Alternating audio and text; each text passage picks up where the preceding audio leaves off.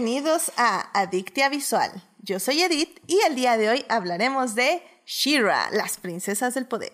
Para discutir, fangirlear, analizar y llenarnos de feels, está conmigo Cintia. Cintia, hola, bienvenida de regreso al programa.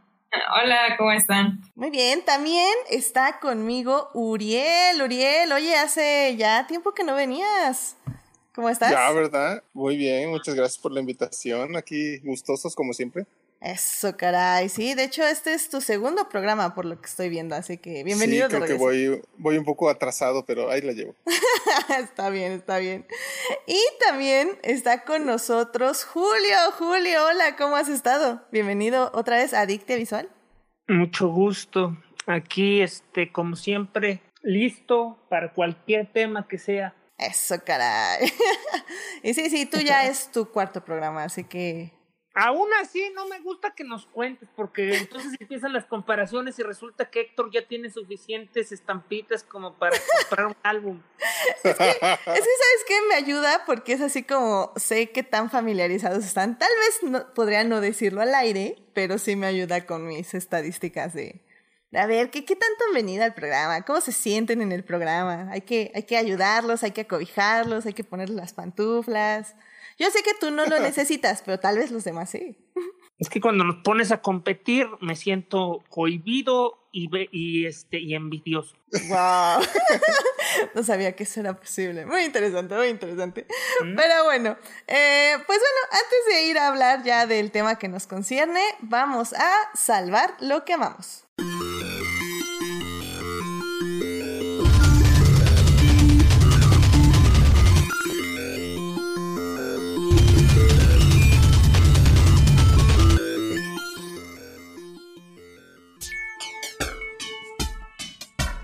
Bien, pues veamos.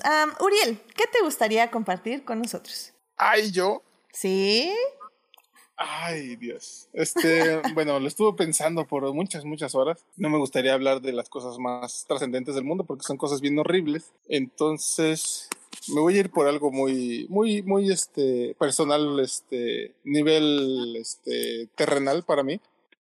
Recientemente, este, me, se me pegó el hobby de hacer este, ¿cómo le dicen? Customizar figuras, muñequitas, muñecas, como le dice este Héctor. Ok. Entonces agarré mi Goku y le cambié el pelo, lo, utilicé, compré plastilina e, epóxica para moldear y demás. Entonces ahí ando en ese, ese hobby que me surgió. Ya compré las pinturitas bonitas para empezarlo a pintarrajear y a ver cómo queda. O sea, como son, son figuras que te llegan para que tú las trabajes o tú las estás haciendo, ¿cómo? Eh, haz de cuenta que son figuras ya existentes que tenía ahí arrumbadas porque habrán de saber. Tradicionalmente la gente usa juguetes o rotos o desgastados o ya viejitos. Sí, básicamente son los piratitas las que estoy usando. Entonces los los modifico de algún modo, les cambio una parte, les pongo otra. Y ya una vez que está moldeado eso y se endurece la plastilina, entonces ya puedo empezar a, a pintarrajearlos para ver cómo se ven. El chiste es modificar la oh. figura para que quede diferente. Órale, mira, no sabía que la gente hacía eso. Haz de cuenta que tú puedes agarrar lo que tú quieras, pero imaginemos, empecemos con una Barbie y la transformas en una Shira. Sí, es como, Digo, también he visto que muchos hacen funcos, o sea, los, o sea, funcos que no existen, los hacen como para tenerlos ya en su colección y así. Como el de López Gateo. ok, ok, sí, sí, sí. Ah, mira, oye, pues qué interesante. Eso se, se oye como un buen hobby, o sea, me suena como hacer crochet o hacer pues sí, como una actividad que realmente una manualidad. Ajá, una manualidad que es para ti y que tiene que ver con Pero recuerden no hacerle demasiada publicidad porque un día te va a llegar una este una carta de, de los abogados de Disney de Cease and Desist. Mm, bueno, eso sí, eso sí, eso sí. Pero vamos, no, a pasar no, Por, a vamos a pasar a tu casa a recoger las figuras. ojalá, ojalá, ¿no? Pero bueno, al menos si llegas sabrás que son este vendibles tus figuras. Exactamente. ya tienes la capacidad de hacerlas para venderlas. Eh. Pues muy bien, muy bien, me parece excelente. Eh, pues Cintia, ¿a ti qué te gustaría compartir con nosotros? pues creo que bueno, lo mío no es algo así como bonito.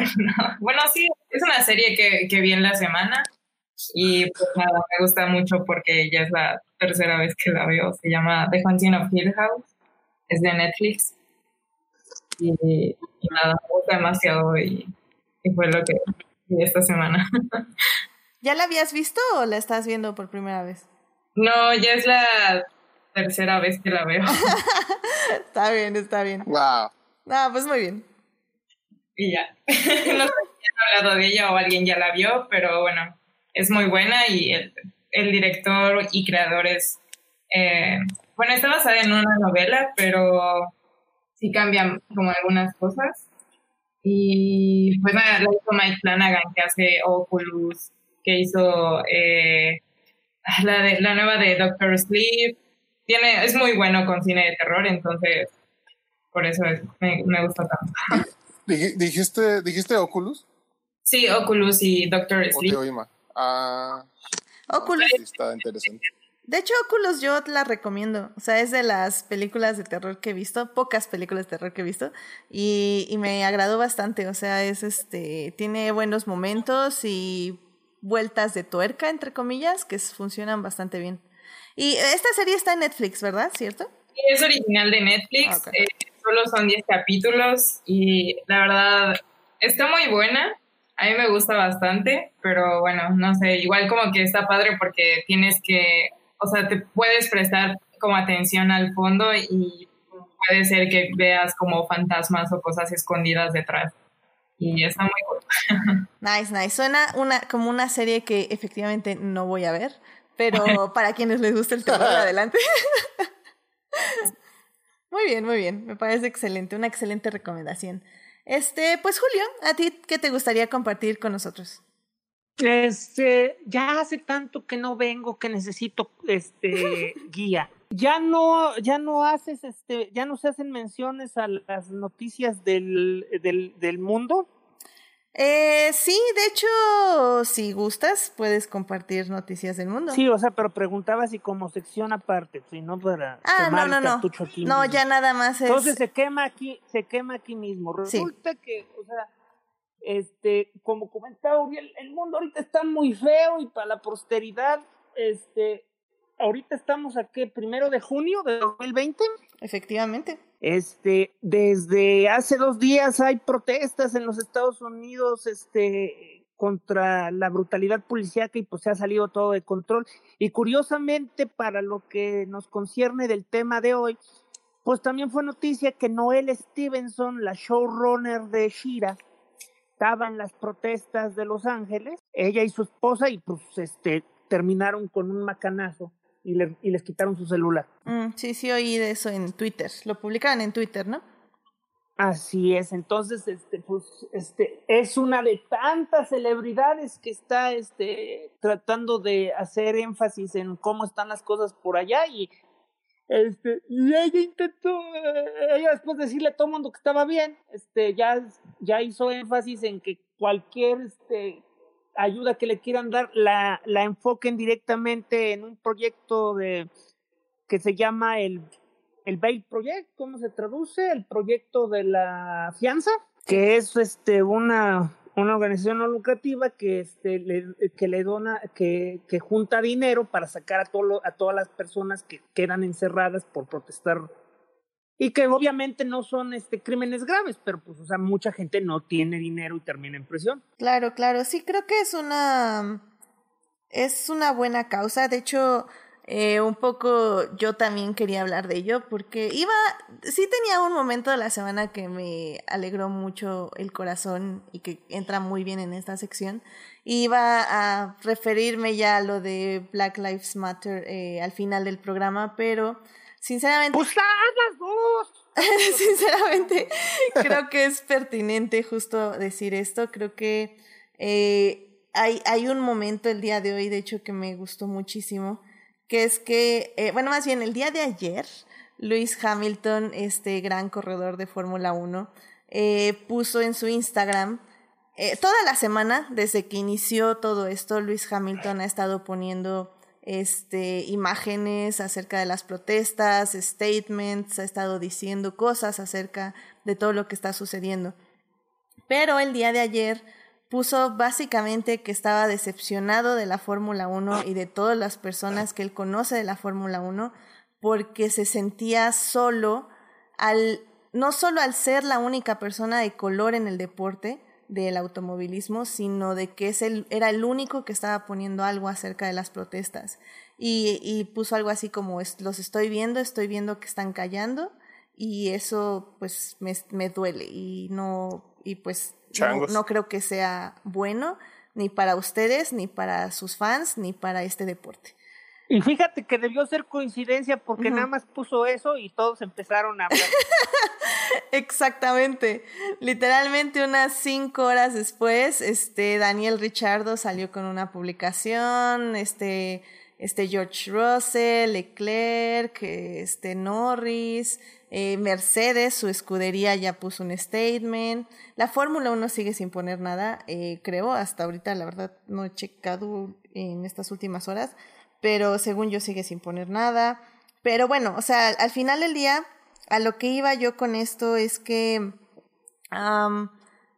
creo que eso también es importante, darle a entender a otros que, y, lo pone Leclerc, de hecho, el corredor de Ferrari puso en su statement de, su Instagram, eh, que él estaba en silencio porque pensaba que era un tema que no le incumbía decir algo acerca, o sea que no es que no piense que, que no tiene una opinión, sino que él, él pensaba que al no decir nada dejaba que otros dijeran algo y, y, y, dio a entender que estaba de acuerdo que eso estaba mal, que también era su deber decir algo acerca de lo que estaba pasando.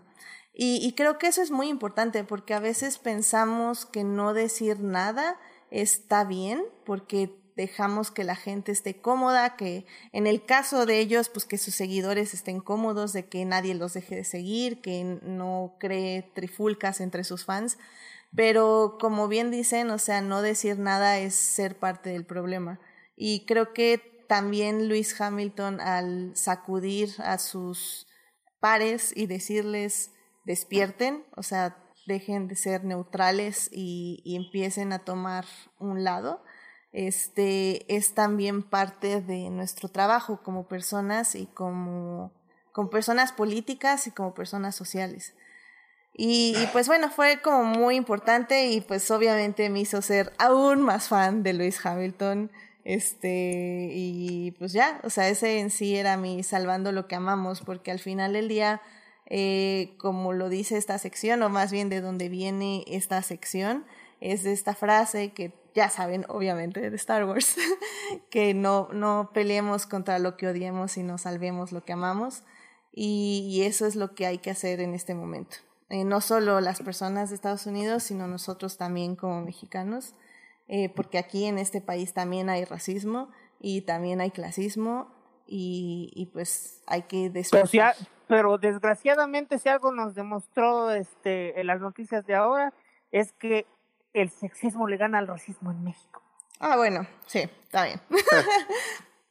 claro, claro. Y... México siempre, no, no, nunca espero nada de ti y terminas decepcionándome, diría ah, ya sé, ya sé. Pero bueno, vamos poco a poco. O sea, al final del día, ese es el punto, creo yo. O sea, decir, ya no voy a callar, voy a hacer la lucha porque estoy en mi privilegio y en mi deber de decir algo acerca de esta situación y lamentablemente voy a perder gente, pero que no, que quede claro que yo estoy en contra de estas injusticias. Y creo Pero yo creo que eh, ya en su punto y su nivel, pues realmente no van a perder gente. O sea, no es como si se fueran a vaciar los estadios y ya y le van a perder sus contratos. No, claro.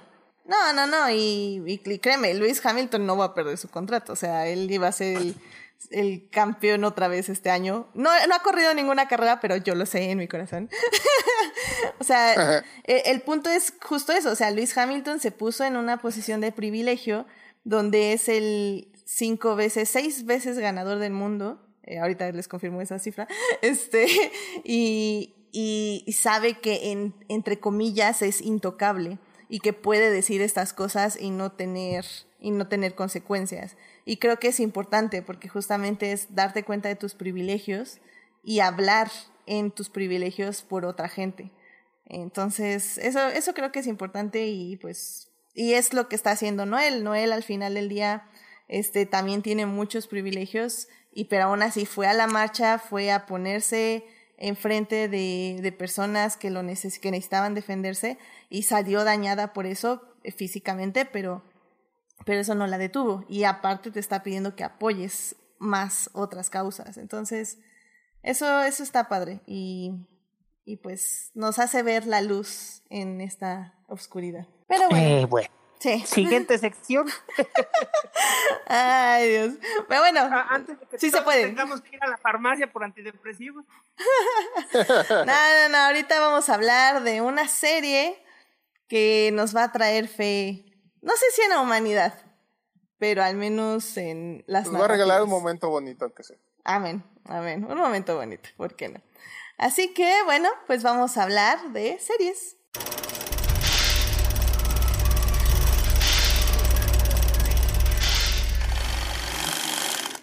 Muy bien, pues ya estamos aquí para hablar de Shira and the Princesses of Power, o, las o Shira y las Princesas del Poder.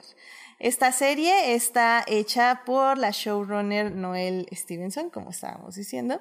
Eh, Shira es un remake de una serie de televisión eh, de 1985, si Wikipedia no me falla.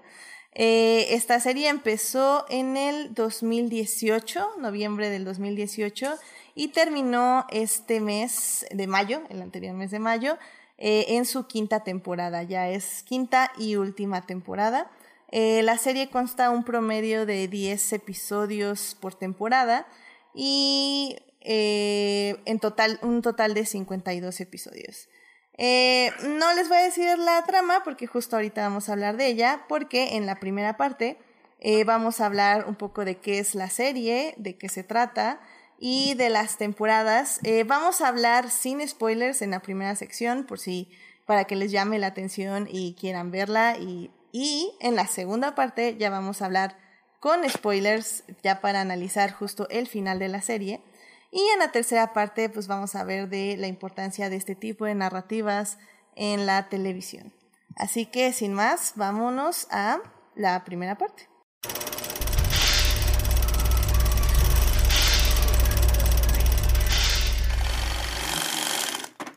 Muy bien, pues ya estamos en la primera parte para hablar de Shira y las princesas del poder.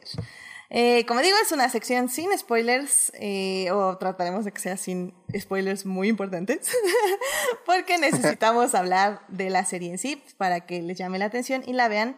Por cierto, esta serie está en Netflix, las cinco temporadas, así que ahí De hecho, se dice es una serie de Netflix. Exactamente, de coproducción con Netflix. Oye, ¿cuánto le durará el gusto y después me estará dando toques en la pared de cómo les di dinero a, a Universal para que hicieran series sin invertir y ahora se llevaron todas las series a su propio sistema de streaming? ¿Quién hubiera pensado eso? Pero ahorita de Netflix. Ah, la- las guerras de streaming van a estar muy interesantes, pero definitivamente esa va a ser otra plática. Eh, aquí alguien, alguien de ustedes dos, porque creo yo que Cintia no la ha visto, pero vio la original. ¿Alguien vio la original? Yo sí. En, en teoría la debo haber visto, pero no me acuerdo de nada. Ok. Aquí es donde, aquí es donde Vin nos va a restregar que es relativamente más joven que nosotros. Eh, y, y no le preguntes a Cintia su edad, porque entonces yo ya perdí. No, también. pues ya me estoy imaginando de, o sea, mira, no me voy a espantar, si, si- nada más, o sea, si Cintia tiene menos de 21 años, pues sí me voy a sentir muy viejo. A- arriba de eso, no. Ah, ok. No, entonces no te preocupes. ya O sea, la porque venta- eso- ventaneaste su edad. porque eso, lo he aprendido mucho con un amigo allá de, de Crónicas del Multiverso, del otro podcast donde Bote y yo participamos. Este, luego, tres años de diferencia hacen toda la diferencia, ¿no? Sí, en este caso sí son más de tres años, pero bueno. Eh, No, no, el chiste es que... es eso, o sea, me refiero que es eso porque, o sea, por ejemplo, yo vi, yo he visto caricaturas de Ujú. los años 60 y no nací en los 60, pero gente que ya no tuvo contacto, por ejemplo, con el Cartoon Network o con la tele abierta en cierta época específica, simplemente ya no las vio. Y lo mismo Mm. pasa con Shira. Mm, claro, claro. Sí, por ejemplo, a mí eh no, yo Shira no vi absolutamente nada, o sea, de la ¿Pero ubicas el otro concepto, He-Man? Lo ubico, pero igual no vi absolutamente nada. Yo sí lo llegué a ver, pero lo recuerdo muy vagamente. Mm. ah, bueno, la, la verdad es que realmente no... Número uno, nadie se perdió nada, porque las caricaturas de los ochentas tienen algo bien particular. Ronald Reagan básicamente destruyó para siempre el mundo y un montonal de cosas malas surgieron, pero nos dio a, pero a cambio tuvimos la capacidad de tener comerciales de juguetes de 20 minutos. Ok. O sea, antes de antes de Ronald Reagan había leyes bien específicas que prohibían cómo se debían comercializar los juguetes, precisamente para proteger a los niños. Llegó Ronald Reagan y, quitó todas esas leyes y entonces básicamente las caricaturas se convirtieron en comerciales. Y He-Man fue parte de esa tendencia. Este, se crea el juguete, se crea la caricatura con ansias de promover el juguete, están atados de manos en cuanto a qué y qué no pueden mostrar. Y como resultado de eso, y esto es muy importante para Shira, por eso comento rápido lo de He-Man, He-Man es una serie que yo creo que no sé si fue por designio o chiripa, pero es una serie increíblemente homoerótica. Ok. O sea, pero, pero así, o sea, fuertemente homoerótica. O sea, es, es una serie que grita gay. Y, y lo hace de una manera no, este, que como, como no es parte de la trama, o sea, este, sí, sí te brinca los ojos, pero como nadie la menciona, y Shira. Shira es básicamente la hermana de He-Man. He-Man es un superhéroe. O sea, He-Man era un, cuate que gritaba, que sacaba una espada mágica, gritaba por el poder de Grayskull y se transformaba en otra persona que nadie reconocía a pesar de que era exactamente el mismo modelo de personaje y nada más la única diferencia que estaba bronceado.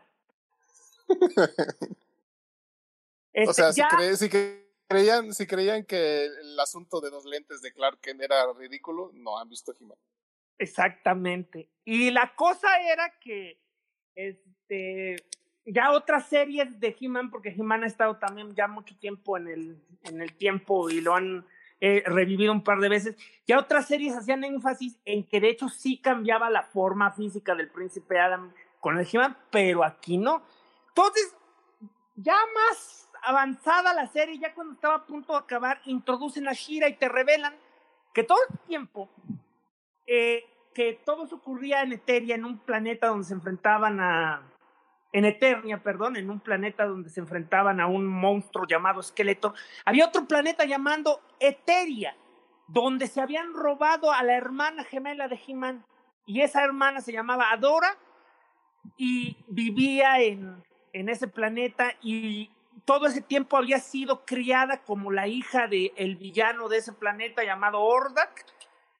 Y, y ahí era lo que hacía tan interesante Shira como concepto originalmente.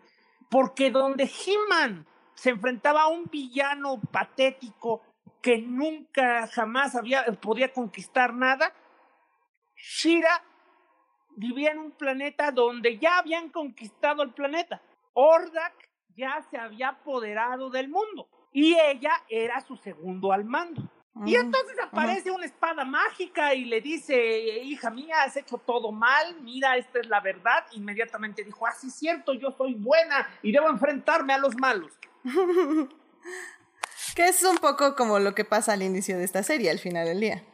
Eh, sí, pero digamos que era, o sea, que si, que si en la nueva serie lo sentiste que iba más o menos, o sea, la, te estoy hablando que la serie original es literalmente en dos segundos ocurre y es como si le tuvieran un switch. Ah, o sea, ni siquiera es, porque aquí en la serie pasa justamente eso, pero es todo el primer episodio, básicamente. No, sí, aquí ocurre en una película que salió, que incluso en México la vimos en cines, pero salió directa a video, la del secreto de la espada. no, no, no, estoy hablando de que es una cosa que ocurre en dos minutos. Wow. O sea, una espada le está hablando, adora, adora, y cuando por fin escucha la espada ya, ay, sí es cierto, yo soy la buena, y todavía, y luego todavía en uno de los más horribles diálogos que existen le dicen bienvenido al lado correcto del conflicto. bienvenido al lado correcto de la guerra. Vamos a seguir luchando. ¡Yay! Exactamente. ¡Qué horror! Y es algo que, que, mencionó Falange desde el principio cuando se, se, se anunció que iba a haber este remake. Ajá. Me acuerdo muy bien que decía, pues es que es el momento, ¿no? O sea, si van a tomar esa, esa historia, al menos la, la base, pues te da este mucho trasfondo, ¿no? O sea, el personaje de Shira este, se revela contra lo que fue su hogar y su familia. Y pues todo lo que eso implica, ¿no? Que sí, como dice Edith, este, no fue así que tú digas muy fuerte el cambio, pero es algo que se arrastra toda la serie, ¿no? Entonces. No, y de hecho es algo que la misma. tomar a un personaje para enfatizar dónde está el cambio, pero sí, o sea, la serie me quedó a deber porque tenía mucho, mucho, mucho potencial en las implicaciones éticas y morales de lo que había significado servir toda tu vida a un bando y luego cambiarte. Claro. Pero pues no, luego no se puede exigir tanto. Me, me recuerda luego, me, luego me dicen pasitos de bebé, pasitos de bebé. No, y de hecho, esta Noel Stevenson en varias entrevistas eh, dice un poco eso, o sea, que cuando le dieron eh, la tarea de hacer un remake de Shira, eh, una de las cosas que le dijo su productora es, es que yo lo que quería ver en la serie original era, por ejemplo, esta relación, yo quería ver qué, qué había pasado aquí, cómo se hubiera, eh, qué hubiera pasado si esto se hubiera desarrollado, si esto otro se hubiera desarrollado, si se hubiera profundizado.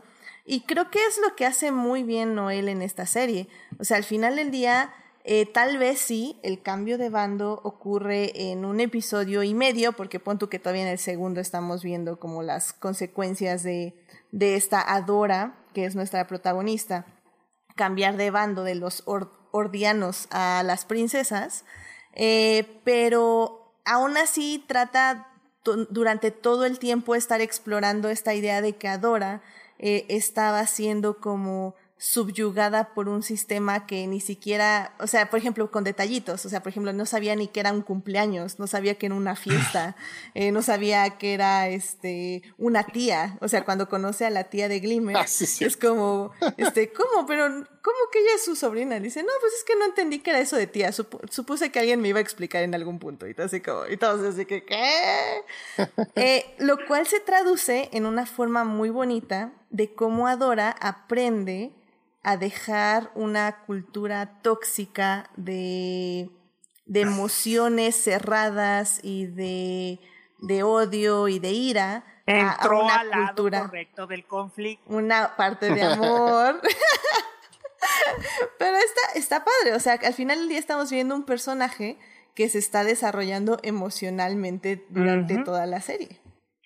Mira, ya nada más para, para, terminar con esta serie antiquísima que solo yo vi. Este, o sea, eh, lo, lo importante que hay que saber es que la serie toma, ahora sí que toma lo que se podía rescatar, que porque Shira, si, si He-Man era este homoerótica, o sea, Shira agarró el cuerismo y se llevó y se lo llevó al otro lado del parque.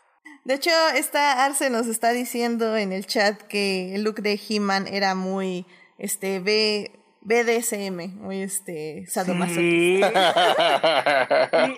este, por supuesto que sí, o sea, y este, y, y Shira es y Shira básicamente es este, una drag queen. Sí, también, también, claro, claro. Sobre todo en su versión original, o sea, hablando del, de, de las voces, pues. Mm. Ah, sí, porque la voz de Shira era básicamente hombruda. Órale.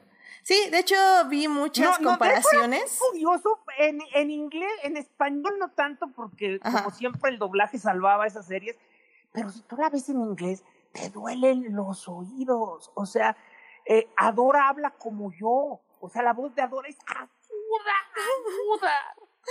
Y en cambio, Shira, que es la misma actriz, pero siendo su voz así No, y es que se ve, o sea, al, menos en los diseños, por ejemplo, o sea, se ve que la, la Shira era más cuadrada, o sea, sí le ponían músculos y así, pero parecía que estaba hecho en base a un modelo este masculino, básicamente.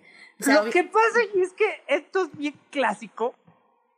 Los eh, Filmation copiaba para ahorrar dinero eh, clonaba modelos. Haz de cuenta que 20 personajes tenían el mismo modelo y nada más le cambiaban la cabeza.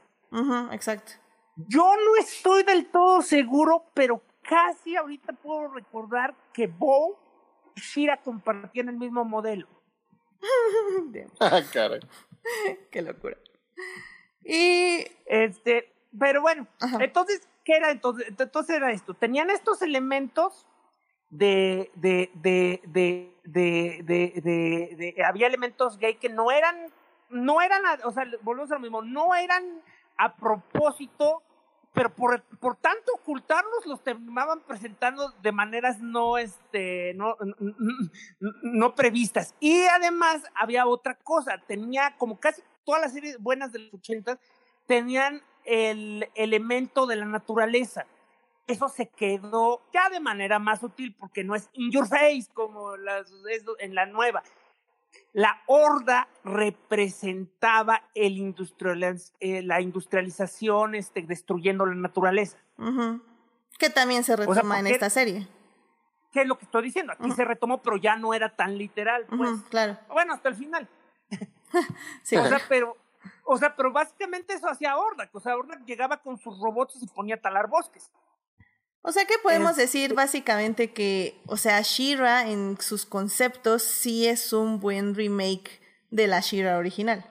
Ah, la sé, o sea, es, es un buen remake por dos razones. Primero, porque eh, aprovecha un montonal de cosas que no tenían desarrollo. Simplemente las series originales nunca tenían ese tipo de desarrollo porque no estaban diseñadas para eso. O sea, ahora hablamos de de, de arcos, de, de historias continuas.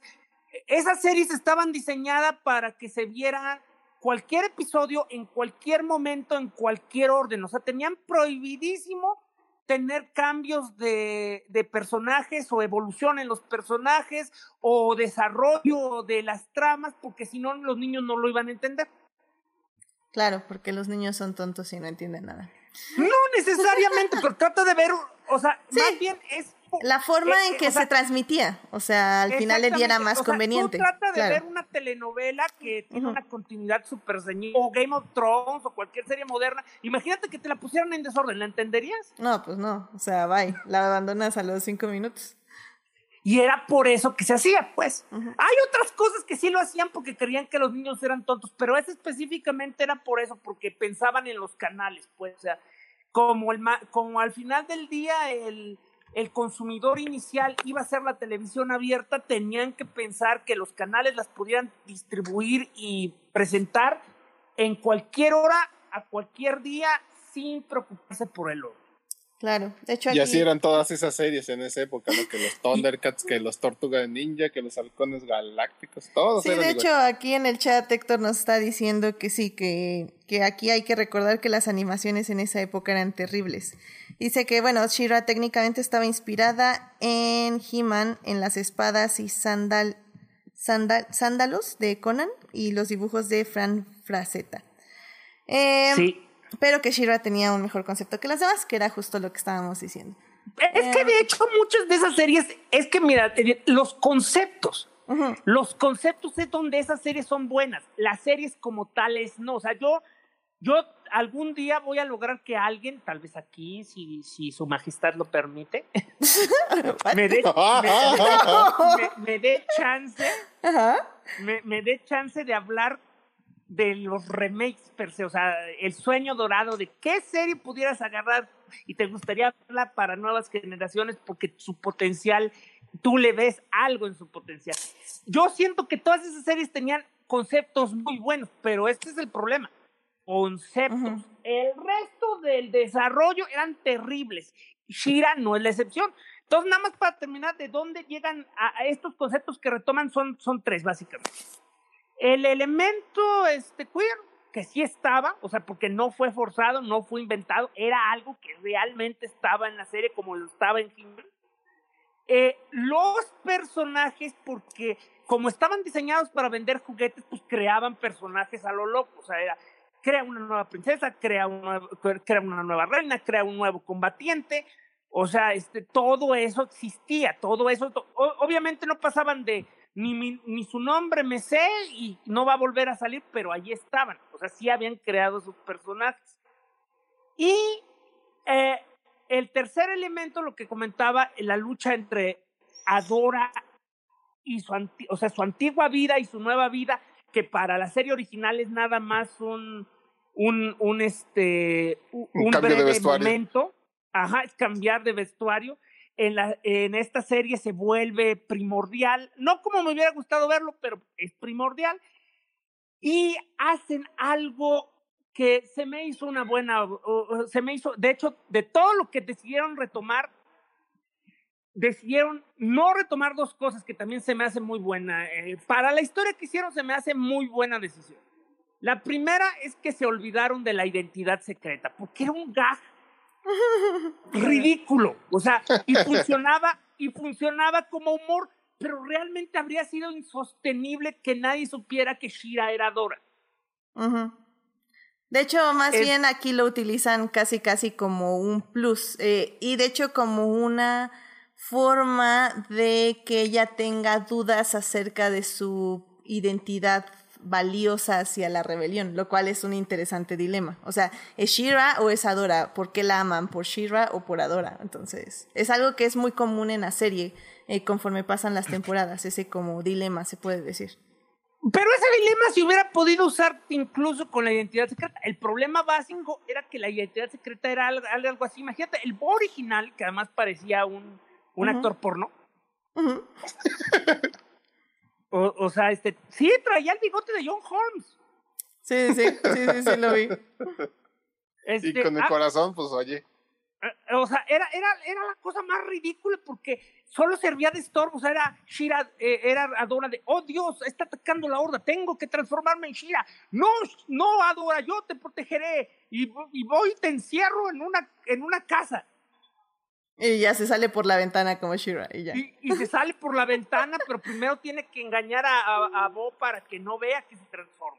Y mm. luego, Shira, ¿cómo estás aquí? ¿Dónde está Dora? Ay, la escondí. Ay, eh, qué digo, bueno, porque que, Dora no puede defenderse sola. Que, que digo que es algo que sigue utilizando, por ejemplo, Supergirl o series así, que literalmente, bueno, donde yo me quedé al menos era como cuando Lina no sabía que era este cara era como, ay, este, ay, se abrió sola la puerta, tal vez estaba zafada la, este, la cerradura. y tú así como, ay, come on, man. Oye, pues, eh, son, cosas que con el tiempo van evolucionando, ¿no? Pues ves a los Avengers y ninguno tiene el secreto. Sí, no, eso dice, de hecho dice Héctor en el chat, dice, este, Robert Downey Jr. lo mató cuando dijo I am Iron Man. y pues sí, sí es cierto. Y lo cual está muy bien, la verdad. Pero, pero Spider-Man tiene identidad secreta, toda su última película se basó en eso. Bueno, o sea, No todos son multimillonarios. No todos son multimillonarios, exactamente. o, o, o, espías este, del gobierno, ¿no? Este, bueno, y la otra nada más esto, que sí hay personajes chistosos, pero eliminaron el concepto de los comic relief. Mm.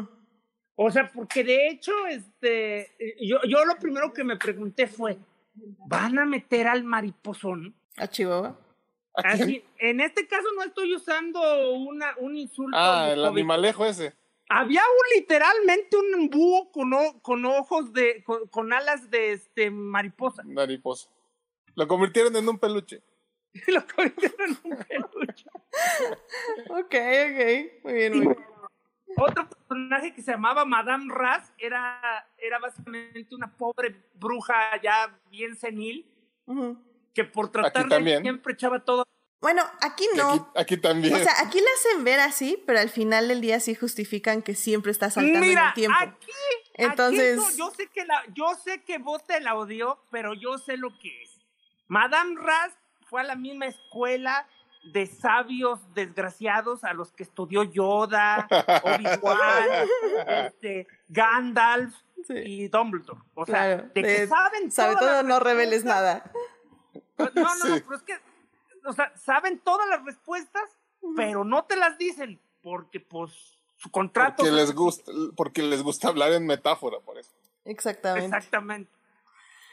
Ay, ay, la, Madame la Madame Raza original era de Ocus Pocus, abra cadabra y ponte a bailar como rana. Qué divertido. Pero a ver, Cintia, que no, no, hemos escuchado nada de ti en estos últimos minutos. Sí, ya estoy escuchando todo lo que dicen y, pues nada. no, por ejemplo, eh, tú que ya eh, viste Shira, eh, ¿qué, ¿Qué te pareció a ti, por ejemplo, la primera temporada? O sea, bueno, o, lo que te acuerdas de esa sensación de que te dijo, bueno, voy a ver las temporadas que siguen. O sea, ¿a ti qué te llamó la atención de la serie? Eh, lo que pasa es que eh, a mí sí siempre me, me, han gustado como las series así como de, voy a decir como de tipo Sailor Moon, pero bueno, no, esperen, corrección. Soy muy fan de Sakura Card Captors entonces, como que esta, o sea, Shira tenía como elementos un poco Sailor Moon, pero dije, bueno, a ver qué pasa, porque también había escuchado un poco sobre la historia de, de, Shira y eso, y cómo era de Himani. Y dije, bueno, a ver qué tal. Pero bueno, el punto es que lo de, lo de las, las transformaciones para mí es como siempre, siempre me ha encantado. Entonces dije, bueno, tiene un poco ese elemento pero está padre que tampoco lo usan como, como recurso de, de cinco minutos durante la serie, ¿no? O sea, como que a veces sí lo usan y es padre porque incluso va cambiando, ¿no? Progresivamente su apariencia. Pero eh, el que haya como que las princesas, lo, lo de los, los, los, poderes, a mí siempre me, me, ha gustado demasiado. Entonces, la verdad, eso fue lo que a mí me, me llamó la atención. Y creo que finalmente, pues sí, me atrapó la... Creo que la perdimos, pero bueno, a ver si ahorita puede ba Básicamente estaba diciendo que es fan de las Magical Girls. Probablemente. Y que le estaba encantando, y que le encantó, y la atraparon con las magias, las transformaciones y toda la variedad de las princesas. Sí, que creo que eso es muy interesante de la serie. O sea, al final del día eh, es un poco es, eh, o sea, creo que la serie se basa en dos partes. O sea, hay que pensar en que tienes una parte que le tiene que llamar la atención a las niñas y niños, o sea, el público al que realmente va dirigido. Y la otra parte es ya el desarrollo de la serie y es todo lo que les va a dar ahora sí que la sustancia. Y, y creo que parte de la magia, parte justamente de la magia de, de las princesas y de sus poderes, de sus eh, vestuarios y de sus formas de actuar y sus personalidades es lo que te llama mucho como... Democracia y libertad para Eteria. sí. Mm. a ver, Uriel, ¿a ti qué te llamó la atención de la serie? Eh, ¿Ya estamos hablando de la nueva? Sí, sí, ya de la nueva. Bueno, este, bueno, en primer lugar, es lo que ya hablamos, ¿no? O sea, que había un, un, drama ahí medio poderoso porque pues Adora vivió siempre en el barrio tecnológicamente muerto. Y este de, la eh, me encanta no porque son cosas que te que sí te dicen en la serie se llama la zona del terror y son la horda del mal. Cómo puedes creer que no son los malos sí, es cierto. Pobrecita bebé. Pues, eh, el, humor me encantó, ¿no? O sea, no es una comedia, pero tiene unos gags tan divertidos, hijo. Ese Bo es un. Es un sol. Es un sol, sí. Y este. Y sí, no, o sea, eh, eh, de, desde, me acuerdo que desde las primeras este, imágenes que liberaban se veía que tenía una relación ahí de digamos que en su momento eh, queríamos que eran como que de hermanas. Eh, este, oye, como, diría, como diría el, este, el meme, ya he visto suficiente animación japonesa para saber dónde terminará eso. wow. Creo que tengo que ver más televisión japonesa. pero, pero desde un inicio te, enseñaban que había ahí un, dilema, ¿no? Un, problemilla que había que resolver porque se veía que pues tenía amigos, tenía este familia, entre comillas, ¿no? Este, y que pues los iba a terminar traicionando para irse al otro bando, ¿no? Entonces era, era pues, resultaba hasta fascinante, ¿no? Saber cómo, cómo lo iban a abordar y cómo iban a... qué repercusiones iba a tener a lo largo de la historia, ¿no? Entonces, desde el principio eso fue el, como que mi gancho para mí. Sí, como, como dices, al final del día creo que esa relación, eh, eh, la relación con Catra, eh, cómo es su amistad en ese momento, eh, es muy interesante porque durante toda la serie vamos viendo momentos donde las dos se enfrentan, donde las dos se intentan hacer daño y como fallan. Eh, tanto Catra como su búsqueda por el poder y como Adora por su búsqueda de ser una persona útil a la quiso Catra nunca quiso el poder. Eh, no per se. Catra buscaba la aprobación y el problema era que, buscaba la aprobación de alguien que nunca se la iba a dar. Entonces, pues era una cosa muy triste que, que, básicamente aquí hablamos de los dos villanos de la serie, que es de Shadow Weaver y de Hordak. O sea, son dos personas que no solo la torturaban psicológicamente, sino como bien dices, jamás les iba a dar la aprobación necesaria. Sí, porque una era la madre que, que, que, nunca la quiso, que era la, la, hija postiza, que, bueno, las dos son postizas, ¿no? Pero. Una era la hija chafa y otra era la hija buena, y le encantaba remarcarle que era la chafa. Exactamente. Y no importa lo que hiciera, pues nunca le iba a satisfacer porque pues a ella no le interesaba, a la madre no le interesaba siquiera qué es lo que pudiera hacer ella, ¿no? Para ganársela. Y el Ordak era un poquito más, este, práctico, o sea, él, él, la usaba, este, pues mientras le fuera útil, ¿no? Pero pues... Le dejó de ser útil. Ajá. Y la desechaba y ya no lo Por otro lado, eventualmente supimos por qué Horda pensaba así y por eso alcanzó la redención.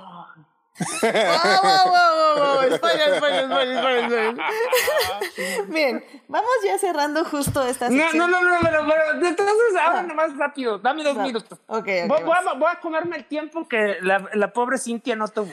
La, la cosa de, de, de, a mí, yo nada más quiero decir dos cosas. La primera, que la serie me decepcionó. Porque, pero eso es culpa mía, porque yo le puse demasiadas, este... Expectativas expectativas, o sea, realmente le estaba pidiendo, eh, o sea, ya al final del día le estaba pidiendo mucho a lo que iba a ir a la primera serie de Noel Stevenson, o sea, ni siquiera ha podido sacar su película de, de su obra cumbre y yo, y yo ya estoy esperando que hiciera algo maravilloso con su primer trabajo.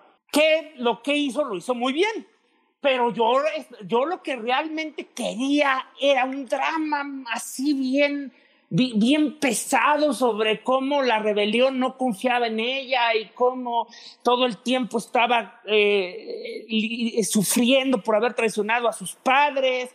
Eh, pero pues decidieron que, toda su, que, que el punto focal de su traición a la horda iba a ser este Catra, y pues básicamente Catra y ella son amigas, comillas, amigas. O sea, este, yo sé que hay quien dice que empezó sutil, pero no hay escena en la que, en la que ellas dos estén en que no quieras gritarles, váyanse a un hotel.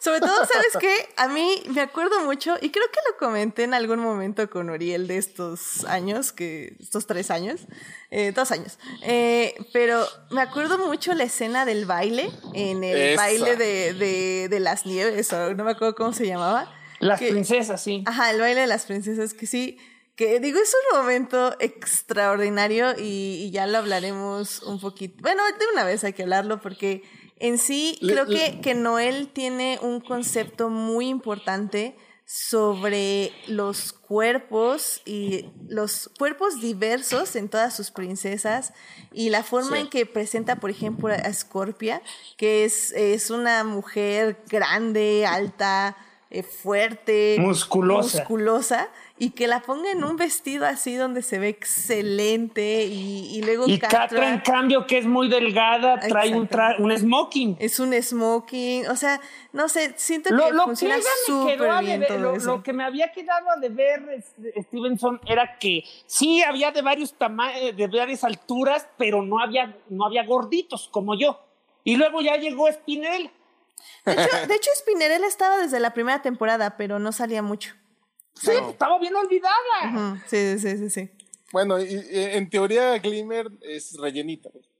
Sí. Eh, es que yo siento que Glimmer por su altura y, y, proporción está más cerca de ser como Scorpia que como... O sea, como Spinnerella, sí. Ok. Oye, pero ese momento, Edith, que dices, o sea, literalmente ahí empezó el chip, oficialmente. sí, digo, digo, ya, sí son un poco spoilers, pero al final del día, sí, o sea, sí ahí empezó el chip. O sea, esa manera de bailar y de hablarse y todo era. Pero es como, que en serio, pero, pero es que en serio, ¿no veían los flashbacks? Literalmente dormía a sus pies.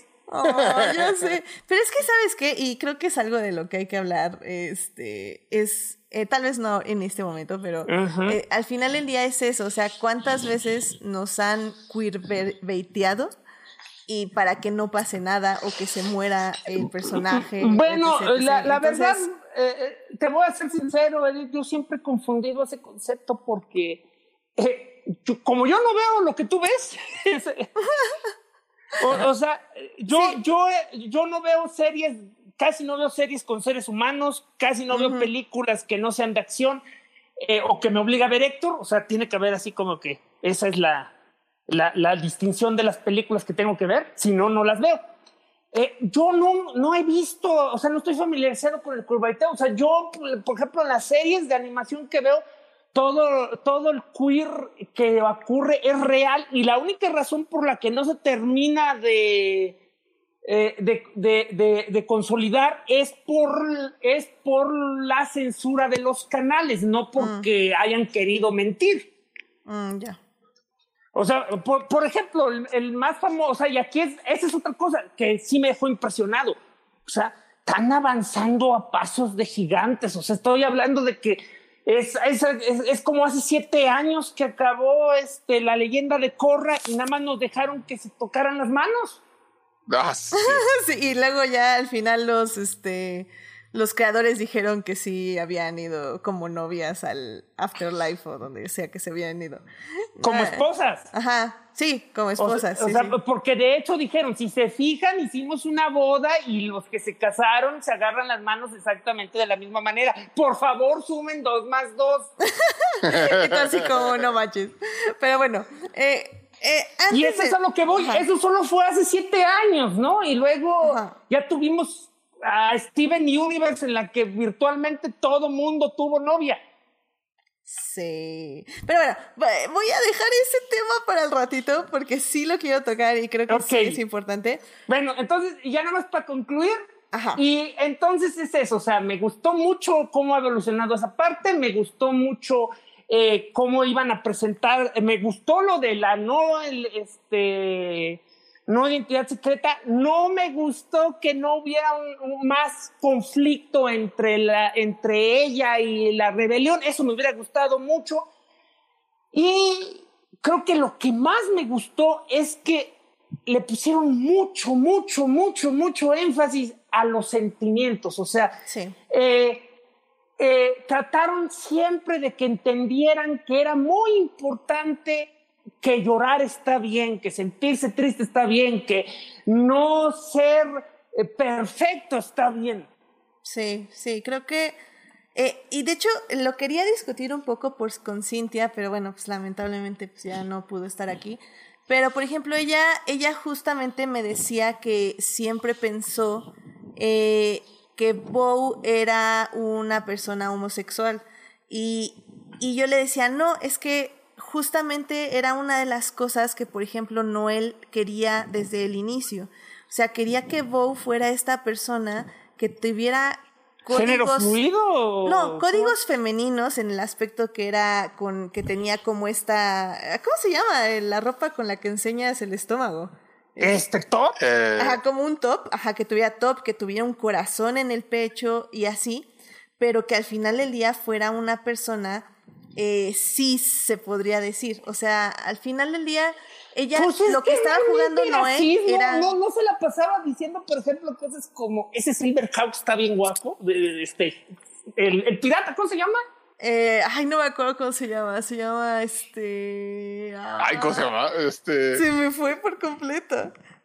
Eh, Es Hawk, sé que es Hawk, pero no sé qué es la otra cosa. ¿Sí, Hawk? Seahawk. Digamos que sí, Hawk. Seahawk. Sí, Ajá, sí, sí, sí, Hawk. Eh, sí, sí llegó a decir, oye, ese Hawk está bien guapo, ojalá me invita al baile. No, pero por ejemplo, al final del día, la- quien lo invita es Perfuma y luego Glimmer se pone ahí como celosa. Celosa. Etc, etc. O sea, al final del día, o sea, lo que, o al menos a lo, al punto que quiero llegar, es que Noel dijo, la showrunner, que todos sus personajes iban a tener diferentes códigos de género, pero que, eh, que era un punto que quería demostrar, o sea, que al final del día no importa que tuvieras códigos femeninos o códigos masculinos, que pues, lo que importaba realmente era tu valía como persona y, y, y que eso no te definía eh, como valioso o no y que eso era lo importante. Pero y bueno, era, se trataba muy natural en la serie, o sea, no ibas a Exactamente. nadie juzgar a nadie por X cosa. entonces, Sí, eh, eh, te digo que siento yo que por andar haciendo eso, o sea, perdieron una oportunidad, porque estuvo bien que no juzgaran por las identidades, pero debieron haber juzgado más a Dora por haber sido de la horda. sí, creo que se tardaron literal como sí tres episodios en lo que se ganó la confianza de todos. Sí, pero, sí, sí pero pasó, ¿sabes pero qué? fue leve. Pero ¿sabes qué? Tiene mucho sentido porque eh, como bien lo dice Catra al final, este, en la temporada final dice algo así como, o sea, neta, ustedes no hacían ningún plan y siempre me ganaban, o sea, qué fregados. Pero bueno, vamos a hablar de eso ya con más spoilers porque, ok, bueno, para concluir esta sección, eh, que resultó ser una mezcla de todo que está muy bien, este, vean Shira, si no la han visto. Pero bueno, si quieren ya saber bien, bien, bien de qué se trata Shira y Quédense qué- con nosotros. la conclusión final de esta, de esta reflexión, quédense con nosotros en esta segunda parte donde ya Pero hablaremos bueno. de la quinta y última temporada. Si, si, si Edith quiere un este, soundbite, es así. Si quieren ver una serie llena de acción, amistad, eh, ah, eh, romance y un poco de dad issues, esta es su serie. Un poco de edades, sí, un poco de gente que necesita terapia urgentemente. Pero de la buena forma. o no sé. Pero bueno, vamos a hablar de la quinta y última temporada de Shira. Blow that piece of junk out of the sky! Muy bien, pues la última temporada de Shira se, estre- se estrenó este, el día 15 de mayo. Eh, esta última temporada, pues ahora sí que ya fue anunciada como tal desde antes por la showrunner. Eh, la verdad es que yo no esperaba mucho eh, de la serie. Sí, me ¿Te había había- decepcionado la primera temporada o qué? eh, justamente lo hablábamos un poco antes de entrar aquí al programa. de hecho, tú todavía no llegabas. Pero como que siempre se me hizo muy complicada en el aspecto de la historia. Eh, o sea, la historia de los personajes, su desarrollo y sus arcos, eso siempre se me hizo como súper claro y estaba muy bien hecho y muy hermoso. Pero la onda de que el corazón de Teria, que los primeros... Ah, claro, podemos entender monjes otros, que- especia- espaciales que escuchan una voz, pero, pero es muy complicado, pero es muy complicado entender que nuestro planeta es una computadora. Eh, Ok, ok. Es, que es muy complicado. Es que es lo que digo. O sea, ah, por cierto, a ver, creo que ya regresó. Cintia, Cintia, probando uno, dos, tres. ¿Estás ahí con nosotros? Sí, hola, lo siento, dificultades técnicas de vivir. Hola. Mira, A ver, platícanos de Shira. Sí, de la quinta temporada, escupe el veneno. no, sí estoy escuchando que estaban hablando, pero sí, problemas técnicos de vivir en Mérida.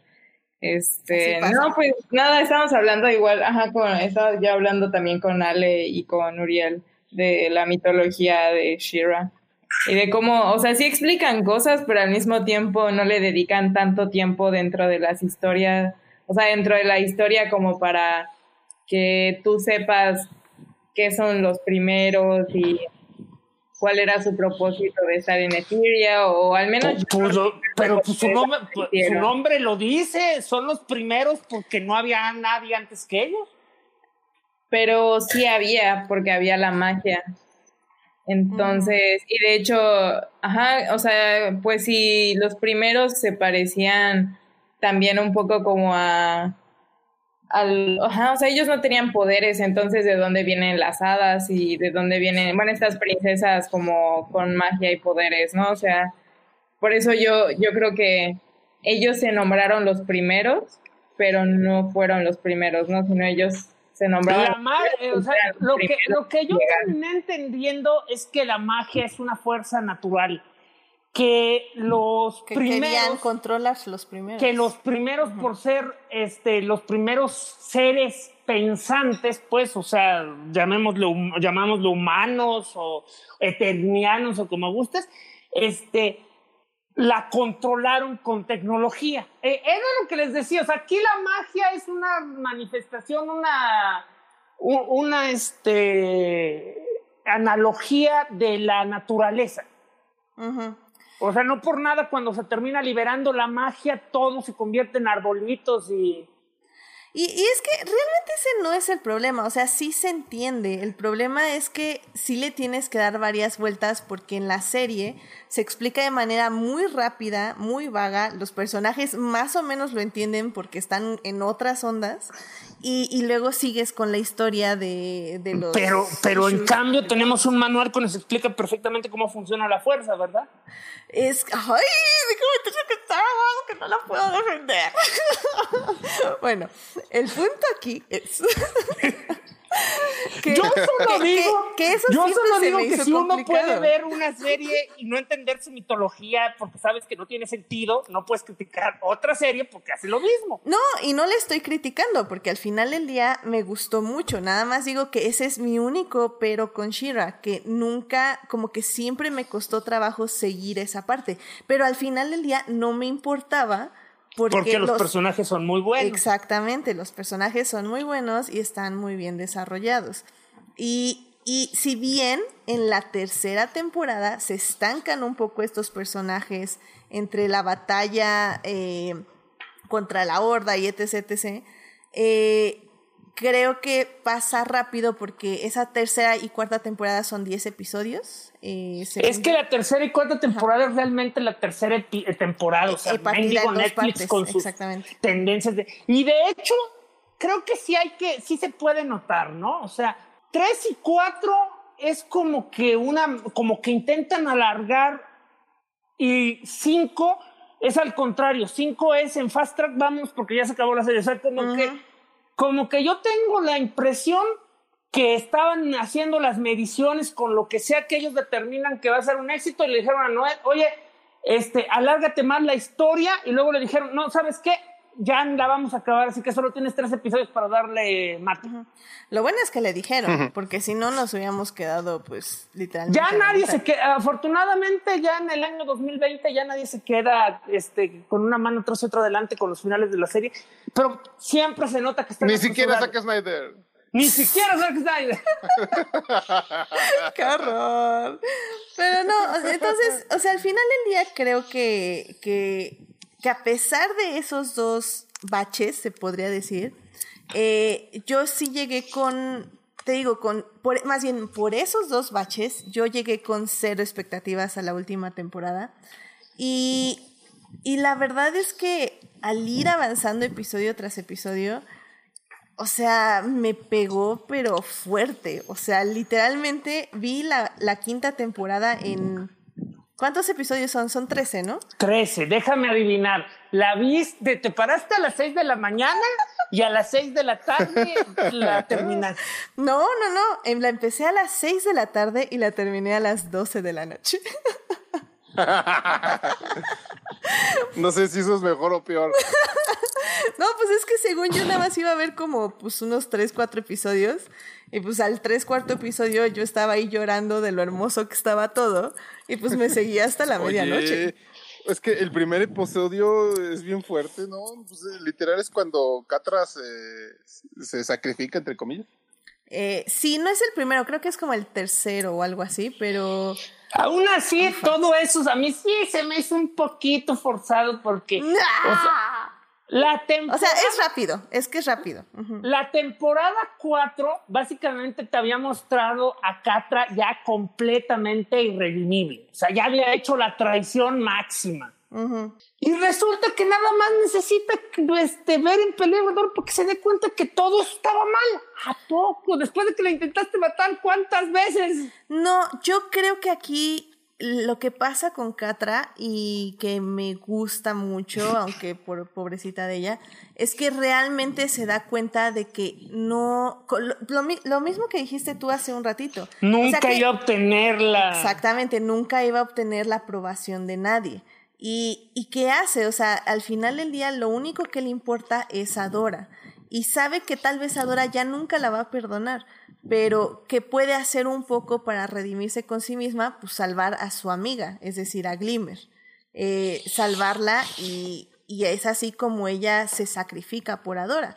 Lo que pasa es que Adora también tiene este arco que es muy interesante y muy bonito, de que se está sacrificando por los demás y en el momento que decide regresar a salvar a Catra, es cuando se es, es justo ese momento donde las dos hacen clic, o sea, una necesita el apoyo de la otra y la otra necesita darse cuenta que la otra necesita que la apoye. Entonces, de eso, es, donde se unen sus historias. Y después de eso, el resto de la serie es, este, ay, qué bonitas nos vemos juntas. No, mejor vamos a estar separadas. No, porque eso también está súper interesante. Y digo, no sé si ustedes lo vieron así, pero o sea, al final del día, una es, es Catra eh, dándose cuenta de, pues, de todo el daño que tenía dentro de ella como persona, como sus emociones, y, y Adora eh, dándose cuenta de eso, de que Catra lo está trabajando, pero al mismo tiempo eh, viendo que su misión como Shira es muchísimo más importante. Y el punto aquí es ese, o sea, al final del día, la serie, como bien lo dijo Noel, es de ambas es, ahora sí que son dos lados de la moneda. Eh, una buscando la aprobación por fuera y la otra buscando la aprobación sacrificándose por los demás. Pues eso sigue siendo la, aprobación por fuera. Exactamente. O sea, nada más una con la eh, rebelión y la otra con la horda. Oh. Es que el problema es este. o sea, eh, son, la, son dos caras de la misma moneda porque Catra esencialmente es una persona a la cual nadie tiene expectativas de ella. Y Adora es una persona que tienen demasiadas expectativas de ella. Esa, esa, esa siempre fue su relación en la horda y es su relación al final. O sea, básicamente, eh, Catra está bajo la idea que no le importa a nadie y este y Adora está bajo la idea de que es demasiado importante para el mundo y tiene que sacrificarlo todo. Exacto. O sea, y lo curioso es que ambas están en una situación en la que se ven, este, eh, ya se está olvidando horrible el español. ¿Cómo se dice cuando tiras algo? Desechables, que son desechables. O sea, las dos se ven como desechables, como prescindibles. O sea, una es porque nadie espera nada de ella y la otra es porque es más importante el destino del mundo que ella. Mm, exactamente. Y pero a lo que voy es que la relación entre ellas es un poquito, ya, ya después del, cuarto quinto episodio ya es, ya, ya, ya dense cuenta que se aman. Ya de maldita sea. Exactamente, porque están, eh, ay, qué divertido, cómo te quiero. Eh, no, mejor no, mejor adiós. Este, ay, no, otra vez me has traicionado. Pues es que, es que le están trabajando y es que eso es lo bonito, porque como bien estamos diciendo, o sea, Noel te quiere enseñar que las cosas no pasan de un día para otro. Tienes que trabajar no, tus la, emociones. No, las cosas no Tienes que trabajar tus emociones. O sea, lo, lo, dice cuando, cuando Catra se empieza a enojar y le dice como, ok, ok, no, estoy, este, lo estoy trabajando en ello. Y Adora le dice, oh, estás trabajando en ello. Y la otra así como, oh, sí, sí lo estoy trabajando. Mira, o sea, Noel, nos, Noel nos enseñó que hay un montonal de cosas que pueden pasar de un día para otro, pero ella quería que, que, que la sanación emocional tardara, pero nada más con ellas. O sea, no, no, no. oye, Horda que, Horda que encontró la autosuperación y, el amor propio en creo que cinco minutos. Ah, o sea, ayudó que le borraron la memoria y que ya era un clon y así, o sea, eso lo ayudó también. Porque digo, también eso es lo padre de esta serie, o sea, que, que no nos dio una, no nos dio dos, nos dio tres redenciones. Oh my God. Y le dio todas las redenciones posibles para que cada quien escoja la suya y de, de- que defienda cuando le echen en culpa en cara la hipocresía de las redenciones. No, eh, Noel cubrió todas sus bases.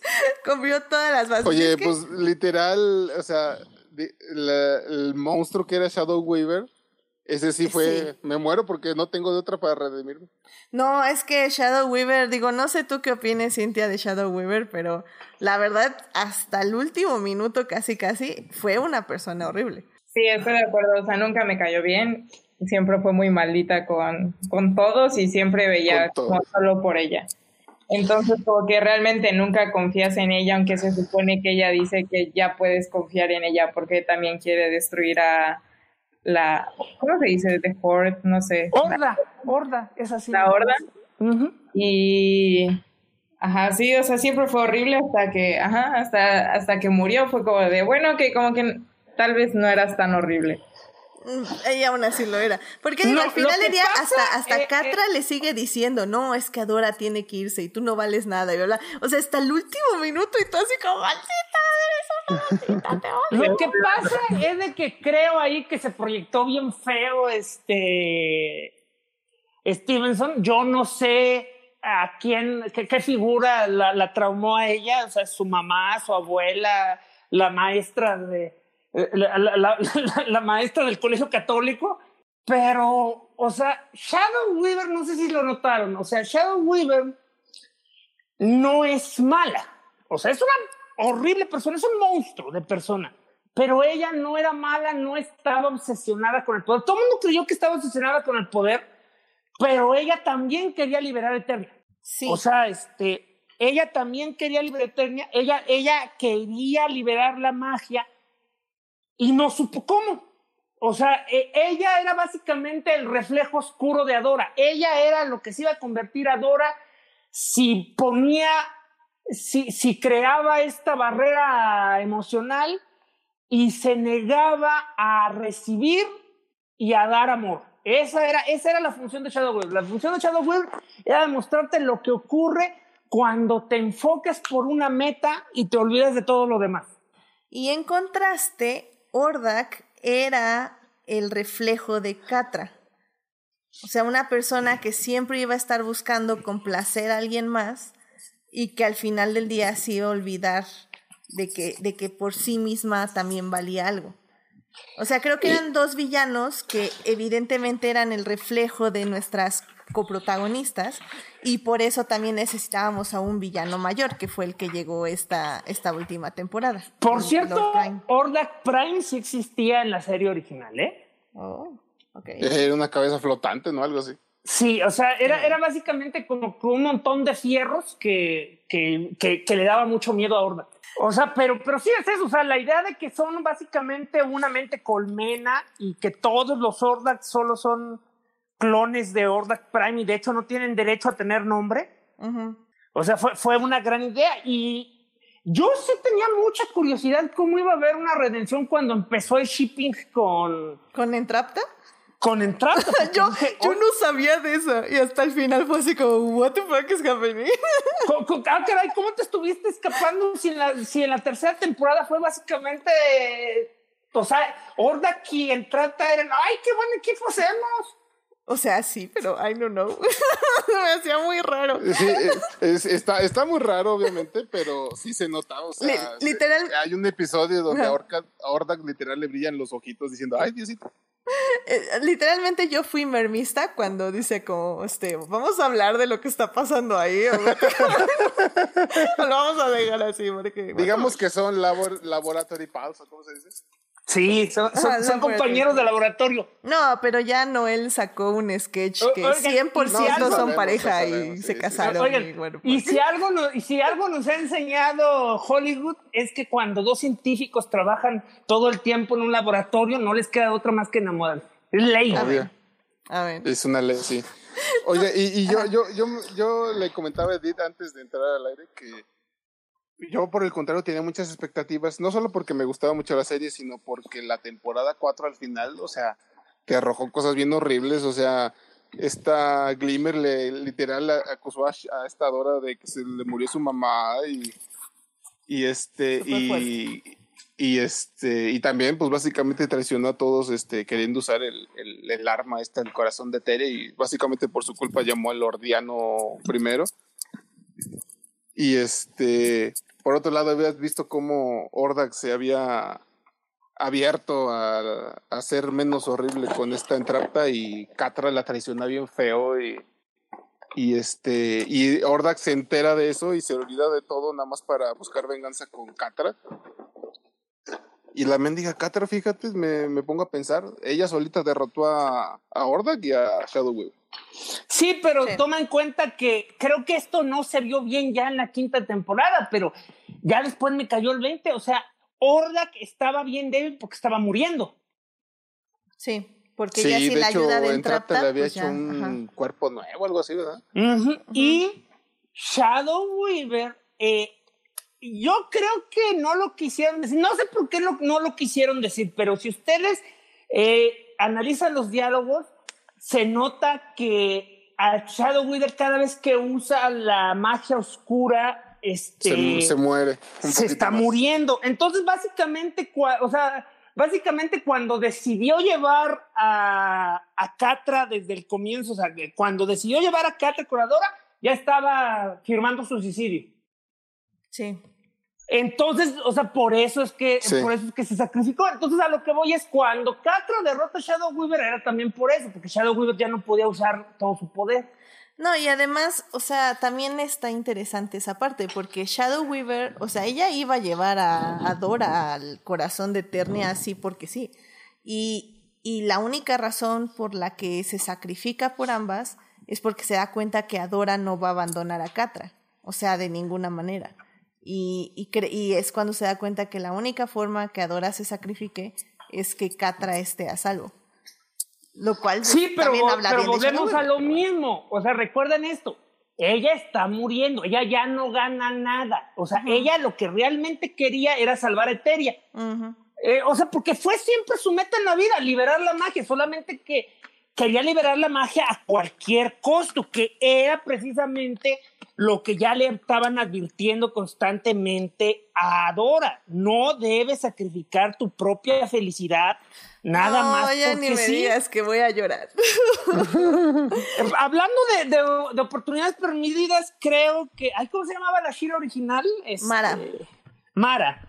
Eh, me quedé de ganas de ver más de Mara y, y de todo lo que sufrió ella.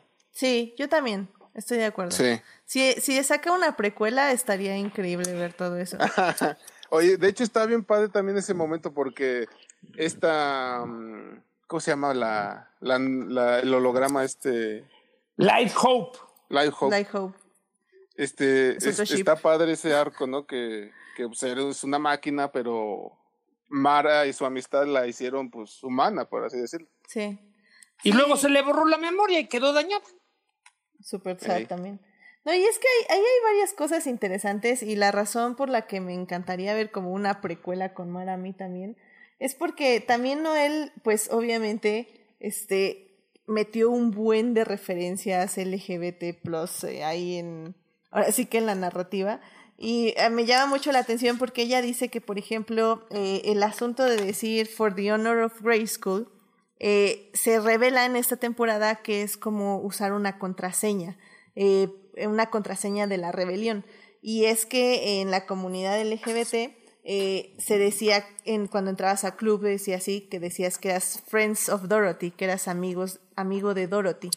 Entonces, Ah. eh, ellas también usan esta contraseña, la de For the Honor of Grayskull, como para decir que, que son de la rebelión. De hecho, la, la ¿Por contraseña qué que no usan la contraseña final... es somos amigos de Mara? Ajá, sí. ¿Qué es eso? Que es For the Honor of Grayskull, según No, yo. pero sí, literal, al final... Ah, ok, es, era como la traducción, por así decirlo. Ajá, exactamente. Ah. Y... Bueno, porque ya empiezan a decir somos amigos de Mara, somos amigos de Mara y ya, ya todas las puertas se abren. Exactamente, y ya todas las puertas se abren. Y eso también está pues, como súper interesante y súper Ah, mira. Eh. Oigan, y, y era, era bien novio, pero yo estaba tan inmerso en Catradora que me agarró por sorpresa cuando Glimmer le dice a Bo que lo amaba. Dije, ah, ah, Y- y- Pues yo, sí. de, yo, yo de hecho dije, a- a- o sea, yo sí dije, "Ah", o sea, ya después de que, eh, esas, esas de esas que se dan cuenta que ya se va a acabar la serie y como no los desarrollaron con ningún otro, ¡ah, que se queden juntos! De hecho, a ti, a, a ti también te agarró de sorpresa, ¿no, Cintia? Sí, justo también te comenté cuando el otro día que estábamos platicando, o sea que yo como que al principio no entendía si Bo era, era gay o no, o si sí le era tiraba todo. enamorado de... Eh, sí, yo, yo estoy de acuerdo que le tiraba todo. Sí, entonces era como que, o sea, en mi mente era así como de es una demasiado bonita amistad, pero después así como de, o sea, al final como que su última pelea que tienen, que sí es como muy de pareja, o sea, también fue así como de, pero pues también puede ser una pelea de muy amigos, ¿sabes? Como que no expresaba algo específico y hasta que al final es como de, pero te amo, es como de, ah, bueno, ok, creo que sí era al final y de todo. o sea, Mira, O sea- tú podrías, tú podrías tener a lo mejor alguna duda con Bo, pero de Glimmer era bien novio.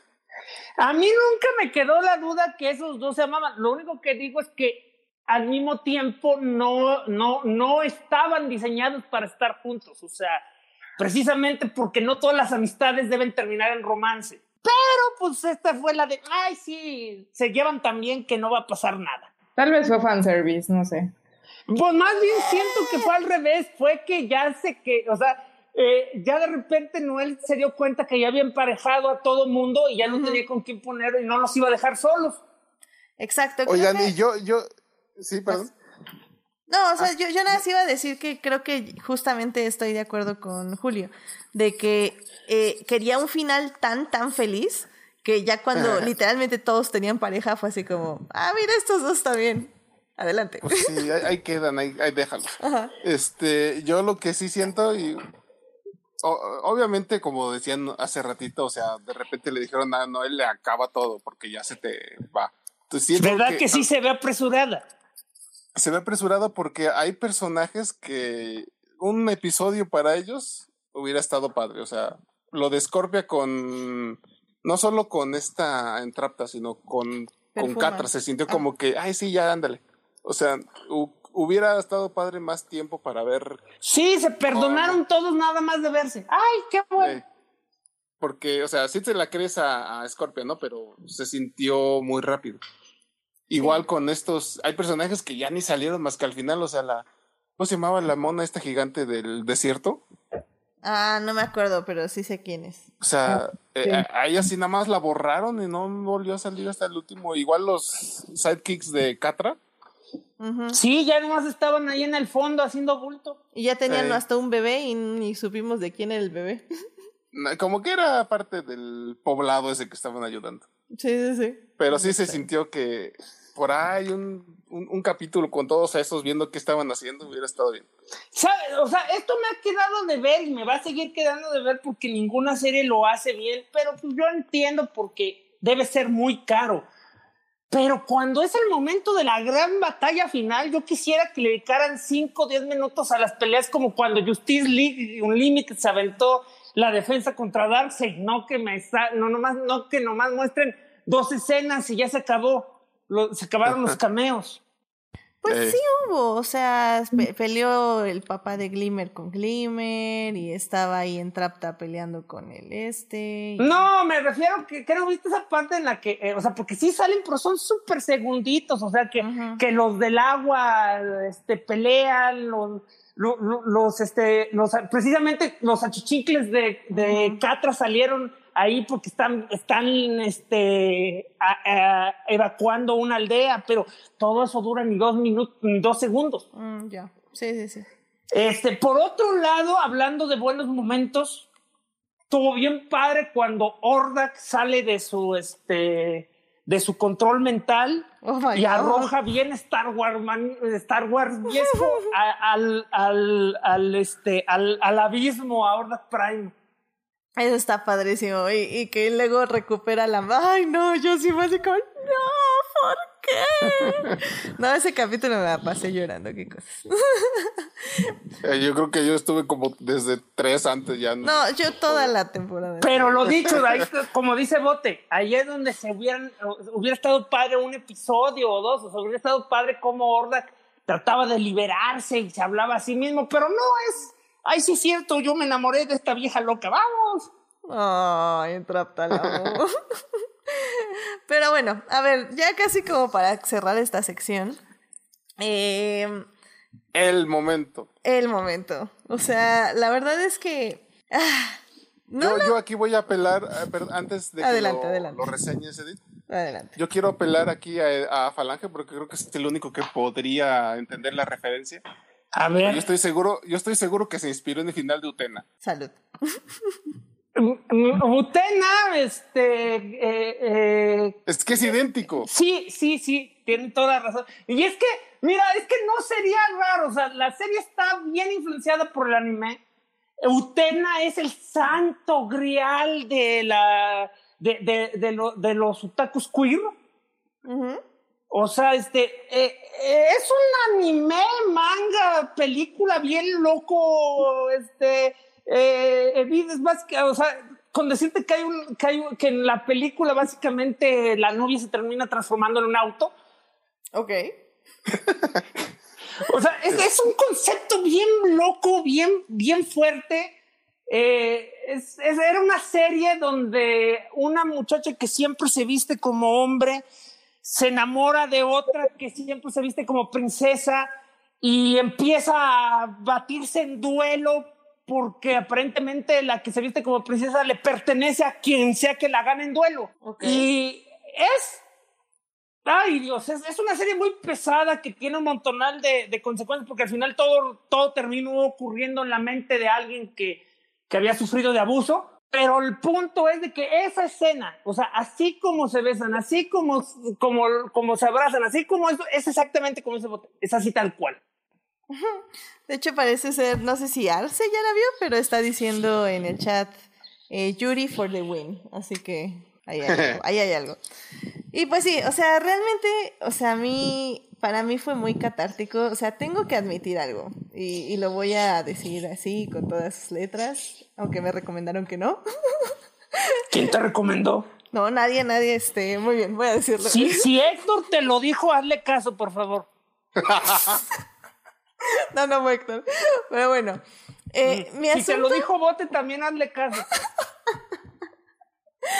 Te voy a decir. Este. O sea, al final del día, creo que para mí fue muy catártico este final. Porque venía evidentemente muy dolida de una saga de magos espaciales que no había cumplido en ningún aspecto eh, narrativo y, y la verdad es que Shira eh, para mí cumplió absolutamente todo lo que necesitaba yo de una narrativa positiva. Eh, que es, o sea, es una, pues redenciones, dos, salvar al universo, sanar al universo, que es otra cosa como súper importante, eh, y finalmente Pongan ustedes que no necesitaba amor entre los dos coprotagonistas, pero sí necesitaba al menos esta sanación, porque lo hermoso de ese final es que no solo Adora se da cuenta de que justamente lo que le dice Mara, eh, o sea, no, no te puedes estar sacrificando todo el tiempo por los demás, también tienes tú también mereces amar, tú también mereces amor. Y que Catra también llega a la conclusión de que adora siempre se va a estar sacrificando por los demás, pero que eso no significa que no la ame. Y, y, todo este concepto de que obviamente el beso de amor es lo que salva al universo y lo que lo corrige y que el malo malo de Malolandia no es derrotado por medio de violencia, sino por medio de sanación. O sea, todo eso... discúlpame, pero eh, al malo malote de Malolandia no lo mataron porque lo mataron. O sea, sí lo mataron, pero, o sea, fue, fue, sanación. Y no lo mataron con sanación, o sea, eh, o bueno, sea, di- digamos, digamos O sea- que exorcizaron al malo malote. Sí, Exacto, ¿sabes cómo fue un lo- exorcismo. ¿Sabes cómo lo exorcizaron? O sea, básicamente lo que hizo Shira fue activar el antivirus. Cuando tú borras tu computadora, estás haciendo un acto de violencia contra los virus.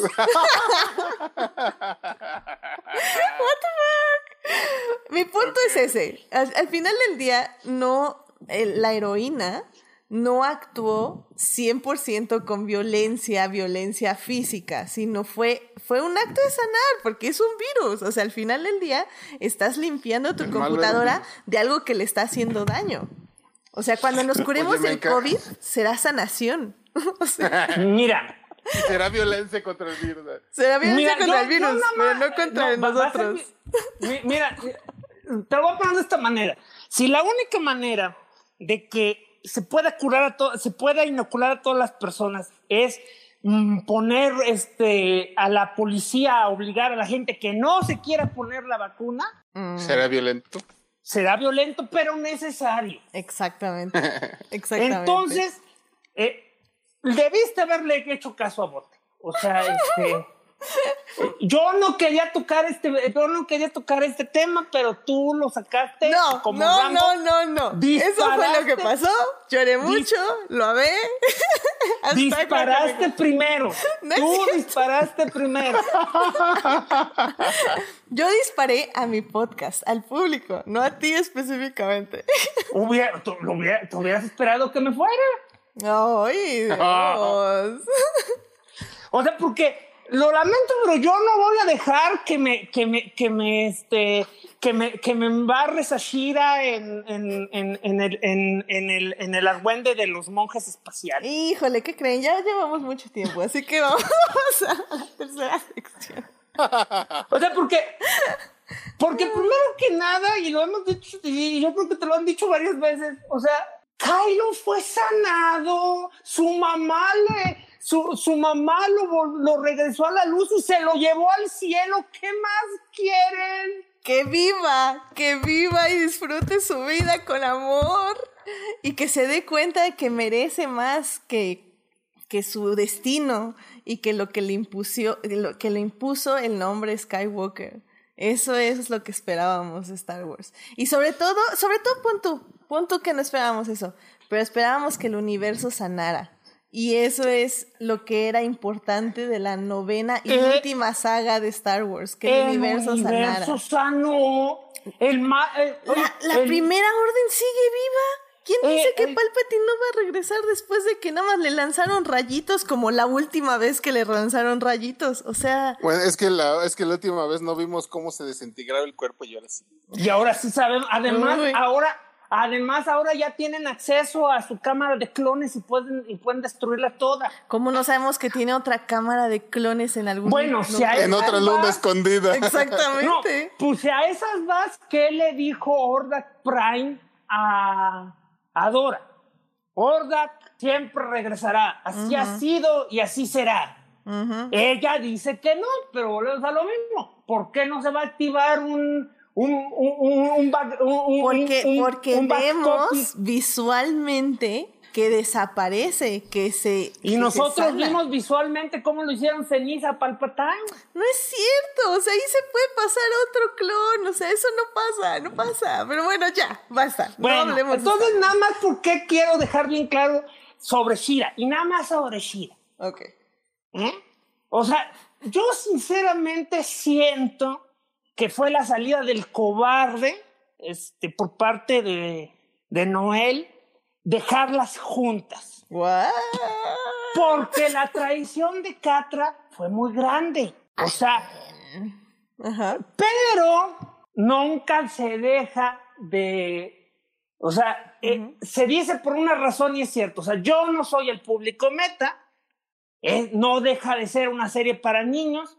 Esta serie exigía un final feliz. Le dieron el final feliz que todo el mundo quería. Y solamente voy a decir una cosa. Catra no mató a mil millones de personas con un, con un, con un gigantesco Kylo cañón Ren de... No mató a nadie, fue Hawks. ¿Mm? Fue Hawks. Él no mató Ajá. a nadie. Ah, no, y los que mataba y lo- lo- los que No mató. cuando se bajó de Ben solo es inocente. sablecito. Ben solo es inocente. Y aparte son alegorías. Estamos educando a la gente de que no importa qué grave sea su error, puedes redimirte. Es una metáfora. En fin, Cintia, Entonces, ¿a ti qué tal te me- pareció se- el final? No, Cintia, ya, vamos. ¿Se imaginan ustedes un mundo en el cual la gente haga fanfics donde Hitler escapa a Sudamérica con Eva Braun y tiene y, y, y, y, y- y se re- a Hitler, no vamos a traer a Hitler a esta mezcla. haciendo- No va a pasar. Se revive haciendo este No, no, no, no, una no. granja donde alimenta a los niños con queso. Kylo Ren no es un genocida horrible, o sea, qué horror. Ya, a ver, Cintia, ¿a ti qué te pareció el final? No sé, ¿qué? ¿Qué Pero no- bueno, ya nada más, ya sé que, que, que, que, que, que toco fibras muy sensibles, yo solo quería decir eso. O sea, esta serie, para todos sus conceptos, pues nunca hubo un solo muerto. O sea, la única que perdimos fue la mamá de Glimmer. Mm, sí, O efectivamente. sea, y con algo de suerte, siempre Noel puede hacer un especial de televisión donde te revelen que la búsqueda por la mamá de Glimmer, porque está perdida en una dimensión. Yo vería eso. Amén, yo también lo vería. ¿A ti O qué sea, te pareció este- el final, Cintia? Eh, o sea, a mí me pareció un... o sea, igual como que el final feliz que, que tal vez la gente esperaba. No, me, no tuve molestias al respecto. Igual hubo cosas raras como lo de Entrapta con Hordak, pero bueno, como que igual como lo, como lo, o sea, como esta mer, mermisa, ¿cómo se llama? Mermista. ¿Mermista? Eh, hace referencia, Mermista. o sea, como que también dices, bueno, que también no, somos, no eres el único que no lo había visto del todo. Pero, o sea, creo que es una serie como, como completa, como dicen, sí al final se siente apresurado. Y también eh, hubo una temporada en el en medio que dije, ay, o sea, ya que flojera, ya no quiero ver de nuevo Shira. Pero, pues bueno, al final no, o sea, sí cumplió como su, su cometido como serie. Y el, el que haya dicho que ya, o sea, sí deja abierto como para que continúe, pero el que digan que no va a continuar, eso me, me gusta porque ya después va a ser como de, ok, si continúa es porque tal vez van a ser ya puras aventuras y ya se vuelve para mí como tipo Phineas y Ferb, que jamás termina su verano eterno, ¿no? O sea, que se vuelve en algo así, en un ciclo sin fin, ¿no? Y a mí me gustan las series tipo Gravity Falls y Over the Garden Wall, que es así, terminan y tienen como una línea de tiempo específica que la cumplen, ¿no? Entonces, pues bueno, ese es como mi punto de vista. Muy bien, muy Para bien. mí la escena, este, yo sé que a ustedes les encantó, pero ¿saben a mí qué cuál fue lo que me gustó? Cuando está ahí con sus este, sueños guajiros y se imagina un futuro en el que Ah, Ay, no manches. Llorando por 10.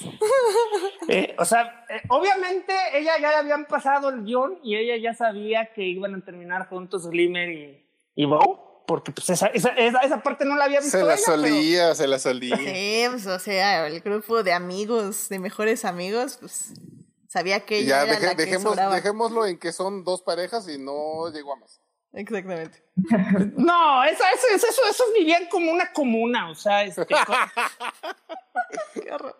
Ah, ah, ¿cómo que qué horror? Hace- No, hace no, no, o sea, está bien. O- o sea, Oye, así que cada hace, quien- hace, hace poquito este, el CONAPRED pasó, sacó, publicó la, este, las nuevas guías de, de cómo identificar a, a los distintos tipos de familia y creo que, que, que ellos entrarían en la de eh, adultos complementarios. Adultos complementarios. Muy, muy interesante. Es que, es que todavía no hay una que diga, este, este, ¿cómo se llama? Poligamía, ¿verdad? Entonces, Amén a eso. entonces pues así es. es- Pero, es pero, pero, pero, en, pero en Cracoa sí existe. tienen que comercial lean X-Men donde todo, donde todos viven felices con sus 50 novios. Muy bien, muy bien. Suena, suena un buen número de X-Men. Pero este, bueno, a lo que iba era esto, o sea, sí, o sea, el que esté, o sea, el- eh, y además los pequeños detalles, porque notaron que Catra básicamente trae la mitad de la ropa puesta de, de Adora, o sea, como que, como que se viste como Se Adora. complementa. Sí, es, es más bien, más bien no, es como O sea, Tú sí, es- como es, vestirte en pareja que trae complementaria. sus colores. Sí, exacto, es, es complementar con tu ropa la de tu pareja. Ujú. Este, Eso está y bien. luego, pobre Born, necesita, o sea, han pasado, ¿qué te gustan? Cinco o seis años y apenas le está creciendo el bigote. Dejen pasar los lampiños del mundo. Pues yo soy de esos, o sea, ¿cómo me da coraje que me puedo dejar la barba por dos semanas y parece un maldito musgo? Parece que comí chocolate. I feel your pain, bro. Este, y pues tú, Ariel, este, así que, ¿qué, ¿qué escena te gustó de esta temporada? Ay, pues es que ya las dijimos, las, las, las meras buenas Las pues, fueron buenas.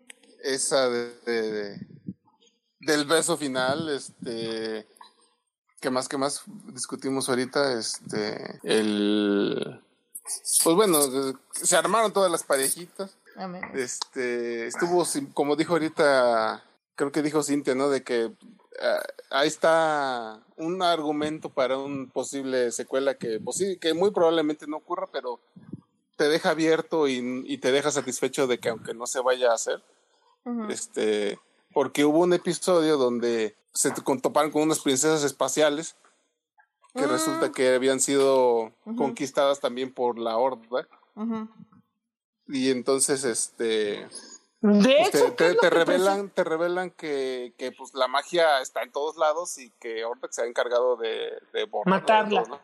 Entonces quieren devolver la, la- la magia. Y de hecho, básicamente explicaron que hay que existieron como mil Shiras, ¿no? Y todas las ha matado Horda ah Prime. sí también Sí, también está. Por eso digo que una precuela funcionaría muy bien. Una precuela así más de rebelión. Estaría padre. Bueno, em, rápidamente vamos a nuestra tercera y última parte de este programa, ya nada más para cerrar casi casi con conclusiones. Así que vámonos rápido.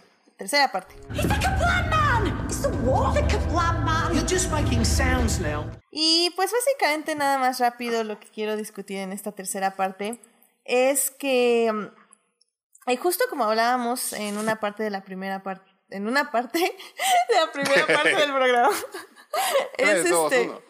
Sí, no, es que este tipo de narrativas, este, empezaron, de hecho muchos sí, eh, la, la, dicen que todo esto empezó gracias a Cora, eh, que hablábamos de que es una serie que al final, final, final, eh, se mostró que Cora estaba como pareja de, ay, no sé cómo se llamaba. Persona. Asumi. Es que no, no vi Cora, lo siento mucho. No, no, pues yo, tam- yo sí la vi, pero no me acuerdo. Tenía un nombre genérico japonés. Ah, Algo así. Izumi, Asumi. Bueno, eh, Esa. muchos, es- ella, y muchos dicen que ese fue el primer paso para tener eh, nuevas narrativas LGBT para niños, que es algo que pues obviamente pues no se había visto en ningún momento. Y que a partir de ahí empezaron a salir narrativas como Steven Universe o como Gravity Falls, donde ya se mostraban más estas eh, parejas LGBT, abiertamente LGBT sobre todo, en la serie. Y a mí me llama mucho la... ya se nos está regañando en el chat, dice que se llama Cora y Asami. Ya ves, estaba Ah, muy casi, cerca. casi. Asumi. Gracias. es corra no Cora Corra. Perdón, lo siento. Lo siento, Arce, no, Corra. no hemos visto Corra. Este.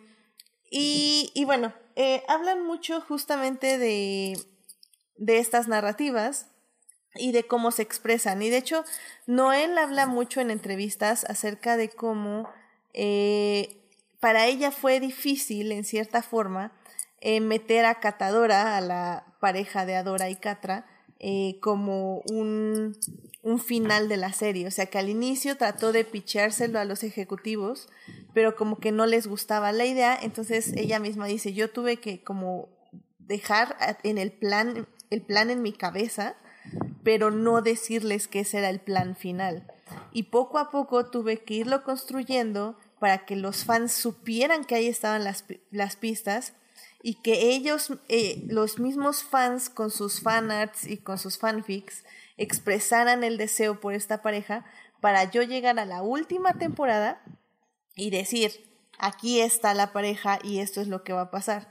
Y dice que ya cuando picheó, eh, ya con un guion estructurado, eh, la última temporada, fue que los ejecutivos le dijeron que sí, todos los ejecutivos, dice que ninguno le dijo que no. Am, Y, y al final del día, o sea, no él misma lo dice, o sea, no, durante la primera temporada, por ejemplo, la única pareja eh, LGBT eh, que hay es Spinirella y Netosa, que salen... Y siempre Están- salen atrás, Ajá. atrás. y dos atrás, segundos. atrás. Eh, luego en la segunda temporada están los padres de Bow, que también, pues, igual sí salen un capítulo, pero es como muy leve. ¿Qué no es la tercera temporada eso? No, Ah, ya no sé, acuérdate que la segunda y la tercera se juntaban o algo así. No, sí. esa es la tercera y la cuarta. Sí, pero la segunda son los padres de Bow. Ah, y ya. en la tercera ya sale Double Trouble, que está, que está, este, el personaje está interpretado por una persona no binaria que se llama Ah, ya, ya, Jacob ya. Tobias. Y ya es ahí, este, básicamente como toda la representación que hay en Shira. Entonces, realmente no es una serie que, digamos, rompa los estándares como en super mega, este, no sé, en una explosión LGBT, pero que al final del día sí lleva una narrativa, como lo decíamos, de amor, Pues es- y de es que- y de eh, aceptación. Es que sinceramente, este, eh, ¿cómo se dice? Tienes que tomar muy en cuenta que están amarrados, o sea, tie- tienen, o sea, la animación tiene un estigma que es para niños. Si de por sí es además un producto que va para niños, una de las este, trabas que siempre ha tenido la representación LGBT es que hay una cantidad espantosa todavía de países que tiene, eh, cuando no estándares, literalmente leyes que este, prohíben el contenido este, LGBT eh, en, eh, en, en programas dirigidos a niños. Sí. Entonces, pues, hacer una explosión es algo todavía muy difícil, pero yo siento que cuando partes que, regresando a Corra, Corra por razones obvias no pudo presentar como ellos querían el romance entre Asami y este y, Corra, pero incluso antes de eso, o sea, 10 años antes, cuando salió la primera de Avatar, que no tenía ningún personaje LGBT, el poder presentar un romance en una caricatura de niños también era como tabú. Y tuvieron que hacerlo bien velado y lo dejaron nada más así como que en un beso para el final. Y, o sea, estamos hablando de que en menos de 20 años ha evolucionado a, a- una velocidad bien impresionante. O sea, si yo viajara a 1900, a- al año, no a 1980, si yo viajara al año 2000 y les dijera que iba a haber caricaturas donde se iba a ver, se iba a ver bodas, este, eh, besos, este, problemas celosos y, y ni siquiera mencionara que es entre personas del mismo sexo o, o de género no binario, sino más que dijera eso, asumirían que estaría mintiendo porque los estándares de censura no iban a permitir nunca que dos personajes se amaran menos del mismo, de- de- menos rompiendo el molde este, hetero, porque la verdad está avanzando en el camino correcto, tal vez no con la velocidad que uno quisiera, pero están evolucionando a, muy bueno esto. O sea, el simple hecho de que básicamente Shira fue la historia de dos novios que, digo, dos novias que nunca, este, que, que, no, que no pudieron revelarse su amor hasta el final, pero todo el tiempo sabías que se querían y, y las circunstancias los, las separaban. O sea, es algo que sin importar el género, no se hubiera podido haber visto hace 10 años, no se hubiera podido haber visto hace 20 años y hace 40 años te llevaban a un, este, a, a un, ¿cómo se llama? Te internaban en un hospital porque si hubieras dicho ese tipo de cosas te dirían, esta, esta persona no está en la realidad. Claro. Y la verdad es que, eh, o sea, obviamente la, la narrativa LGBT es muy importante y, y, y por eso también me gustó mucho. Intenté volver a ver todo Shira, pero la verdad no tuve tiempo. Pero bueno, lo que volví a ver, ya viéndolo debajo de este lente, eh, es muy bonito porque justamente notas más este, todos estos detalles que Noel fue poniendo durante la serie. Yo ya Pero- vi que, pero- yo ya vi que el secreto para que algo te guste más es primero ponerte al creador diciéndote qué escondió en su obra. Es que funciona muy bien y la verdad son está muy padre los easter eggs. Pero bueno, más que nada, a mí lo que sí me gustó mucho es la estética de la serie. Porque digo, ahorita, por ejemplo, no sé si Cintia nos pueda decir un poco más de esto, que ya ve más este tipo de series, creo yo. Am, pero a mí, por ejemplo, la estética, como ya lo decíamos al inicio, de los tipos de cuerpos, de, de la forma en que, en que eh, tenían la ropa o cómo la expresaban, el hecho de cómo Shira eh, esta última temporada cambió su outfit para tener el corazón de Bow en su pecho y este la corona de Catra y las alitas de Glimmer. O sea, creo que son detalles muy bonitos de ropa que hablan eh, acerca de Ah, chinga. una ¿A poco feminidad. tenía una combinación de vestuario? No me, me acabo de dar cuenta de eso. Sí, cambió de vestuario, es muy muy bonito. No, sí cambió, pero no sabía que se había inspirado en los demás para sacarlo. Sí. Yo tampoco, eso ya es como investigación como más a fondo tuya. No, es que, Eh, me es di que cuenta recuerda- del es que corazón y de la corona. esto. O sea, nada más se necesita que el creador diga todas esas cosas y lo absorbe como esponja. Mira, no fue, eh, en este caso no fue ella, fue Tumblr. Tumblr me hizo ver eso. Eh, Oh. Pero yo sí había notado lo del corazón. Eso sí, yo sí sabía que era de Bow. Y dije, ah, órale, eso se parece a lo de Bow. Pero bueno, eh, no sé tú, Cintia, si, si te llamó la atención o, o ya crees que está en otro tipo de programas, este tipo de, eh, ¿De animación, de, de diseño de personajes, más que nada.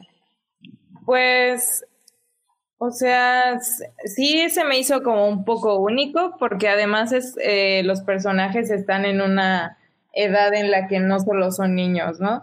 Porque finalmente como, no sé, como tipo en Gravity Falls, o sea, sí hay como diversidad en cuanto a apariencias. Igual tienen un, este, un sentido un poco cómico y así, pero sí hay como cierta diversidad pero pues finalmente como que son niños y siento que tal vez no puede, o sea, como para una audiencia tal vez más joven, ¿no? Pero en este caso, eh, justo como que la apariencia de Scorpia como que es algo que sorprende porque a, mí me recordó a como a Brian de, de, Star, de Star Wars, de Game of Thrones, ¿no? O sea, como que es ese personaje así todo torpe, gigante, pero con un gran corazón, pero no sé, como que, como que era ese contraste, ¿no? De que, o sea, sí se ve súper agresiva e intensa, pero era todo lo contrario, ¿no? Eh, igual como, ajá, como que, que la princesa principal, que en este caso es, pues, Glimmer, bueno, segunda principal, este, que tenga como esa figura un poco más como, como llenita, pero, ajá, como que, o sea, nunca es importante, porque no es algo que, que tengan que recalcar ni nada, simplemente está ahí y también hay como esa diversidad de- en cuanto a apariencias, personajes, colores de tonos de piel, o sea, sí es una serie bastante eh, inclusiva, no sé si esa es la palabra correcta, pero sí, Yo, siempre, yo siempre tuve problemas desde el mero comienzo que básicamente Shira es una idealización nórdica de, de supergüera. O sea, cuando o sea, pasa de, super, de rubia a super rubia. sí, es cierto. Y bien divertido como Adora le tiene envidia a Shira por el pelo. Ay, pues Sí. es que quién no le tiene envidia a hasta al, al, al- ¿cómo se llama? El Pegaso, todos le tenemos envidia a su cabello, ¿no? El Sweet Wind es una cosa rara. no, no. Pero Sweet, Sweet Wayne lo único que me, le me dio miedo es de que básicamente tiene gal- cara de galán de cine. O sea, o sea, yo dije, yo dije, este caballo es demasiado guapo. ¿Alguien dijo Sweet Wind? pues, se parece al Pegaso de Hércules, entonces Pegaso es guapo. sí, pues, de- declaraciones fuertes, pero es lo que pasa por- con por- Disney por cuando pones a los caballos eso- guapos. él, él- él entra en las cosas que me quedan a deber. O sea, yo siento que era porque era muy caro andar haciendo secuencias de vuelo, pero Mm. casi no sale. Sale Sí. mucho en tierra, pero no volando. Sí, no, no volando. Igual sí, yo creo que tal vez fue por cuestión de animación. También en lo que Pues es agitas que, las ajá, alas. pues, no había como en sí, como casi máquinas de los enemigos que volaran, todo era muy terrestre. Ah, y sí, las propias máquinas no se veían mucho, o sea, eh, o sea, eh, o sea, sí veían los tanques y los y las metralletas y pero en el momento de las peleas todos se olvidaron y ahí nomás aparecían cinco monos. Sí, es cierto. O sea, se nota que les faltó presupuesto y tuvieron que hacerlo mejor. De hecho, empiezo a creer que todo eso de las teletransportaciones se empezó a hacer porque se dieron cuenta que así podían eh, este, hacer las transiciones sin tener que moverse. Tendríamos que buscar entrevistas con la creadora donde diga tales cosas. No, la verdad es que, o sea, eh, Lego sí aprendes mucho justamente oyendo a los creadores y sobre todo que Noel es muy accesible eh, al público en su Twitter al menos y pues estuvo poniendo muchos bocetos, sobre todo de los tiempos que siguieron. Eh, obviamente Scorpia y Perfuma fueron una pareja. Eh, tenemos en Trapta con este Ordak, este Criando sus ordaxitos Sí. que ellos mismos clonaron. Casi, casi. Entonces, o sea, ha estado interesante lo que ponen. Puso un paralelo, por ejemplo, de justamente lo que decías, Julio, de Catra cuando dormía en la cama de Adora, pero en sus pies. Y ahora Catra y Adora durmiendo juntas, abrazadas. Ah, yo creí que iba a decir, y ahora Dora duerme en los pies de Catra. Ah, bueno. No, obviamente no. No, o sea, hay que ser más equitativo. Sí, sí, sí, ahora sí ya comparten bien la cama. Este, no sé, o sea, siento que Noel es muy accesible y Ah, por cierto, hablando, hablando de esas cosas que, que trataba de dar pistas, yo siento que se pasaba así como, como ay, sí, soy muy sutil y todo el mundo se daba cuenta. Eh, Este personaje que introdujeron, que es el gato de, de, de Catra, que es básicamente su alma y le dice todo lo que realmente ella piensa. Ah, sí. O sea, cómo ella se la pasa este, es- encima de Adora mientras Catra está así de. "Ay, no". ay, Dios, sí. O sea, eh, diría le está echando los perros, pero le está echando los gatos. Literalmente, liter- No, y de hecho es que el gato es, es una, es como tu, ah, es- ¿cómo le dicen estos? Este, Daimonio. anda, casi, casi, pero no, eh, yo iba a decir más como los animales que son entrenados para que ayuden a la gente. Ah, eso, eso, eso, eso, eso animal este, de compañía. Ajá. ¿Tiene otro nombre, animal. Ay, sí, ya sé cuáles hablas. Sí, pues sí, es... De a- asistencia, es Ajá, animal de asistencia. Exactamente, entonces es literalmente, y, y también funciona la referencia con los daimonios, porque es literalmente el, el alma de Catra eh, externalizada, porque pues hasta expresa todas sus emociones. Entonces creo que era como la forma más rápida de, de decirnos que dentro de Catra estaba todo este conflicto y la manera de externalizar, ¿no? Más fácil era a través de este daimonio eh, animal de compañía. Entonces... Yo, de hecho, tenía. Esa sí fue una de las cosas que me sor- sorprendió, porque en la serie original, Catra se podía transformar en un gato. Ah, Una pantera. Una panterota. Entonces yo siempre me quedé, o sea, ¿le van a introducir ese poder o cómo lo van a revelar? Y sácate, que le dan al gatote extra. Ah, sí está chido. ah, está bien padre. Está, está bien triste cuando, cuando Catra dice, es que Adora no me va a querer como yo la quiero. Ay, ya no me digas. No, y cuando Adora le dice, yo también te amo, y la otra, ¿qué, qué? O sea, casi, casi de que se le cae la quejada. ¿Cómo? Ah, ya sé, bebés tontas, las amo. Ah, qué bonitas. Oye, que- quería este, mencionar, o- o- ahorita que estuvimos hablando de, de que la censura y de que los pasitos y que no sé qué. Yo, por ejemplo, una amiga mía de- del trabajo, su hija le gusta mucho Shira y yo quiero ver cómo van a reaccionar las dos a ese final. Estaría O sea, que no lo esperan. No sé, la verdad, o sea, sé que les encanta, pero... no Nunca sé han comentado al respecto. no.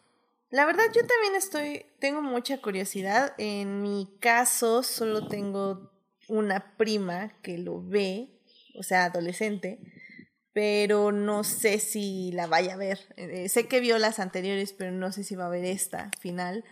Eh, pero sí, sí tengo, tengo curiosidad, porque también las nuevas generaciones, pues ya es otra onda, o sea, no, no, no creo, espero Sí. estamos luchando para que no tengan los mismos problemas de represión emocional que nosotros tuvimos.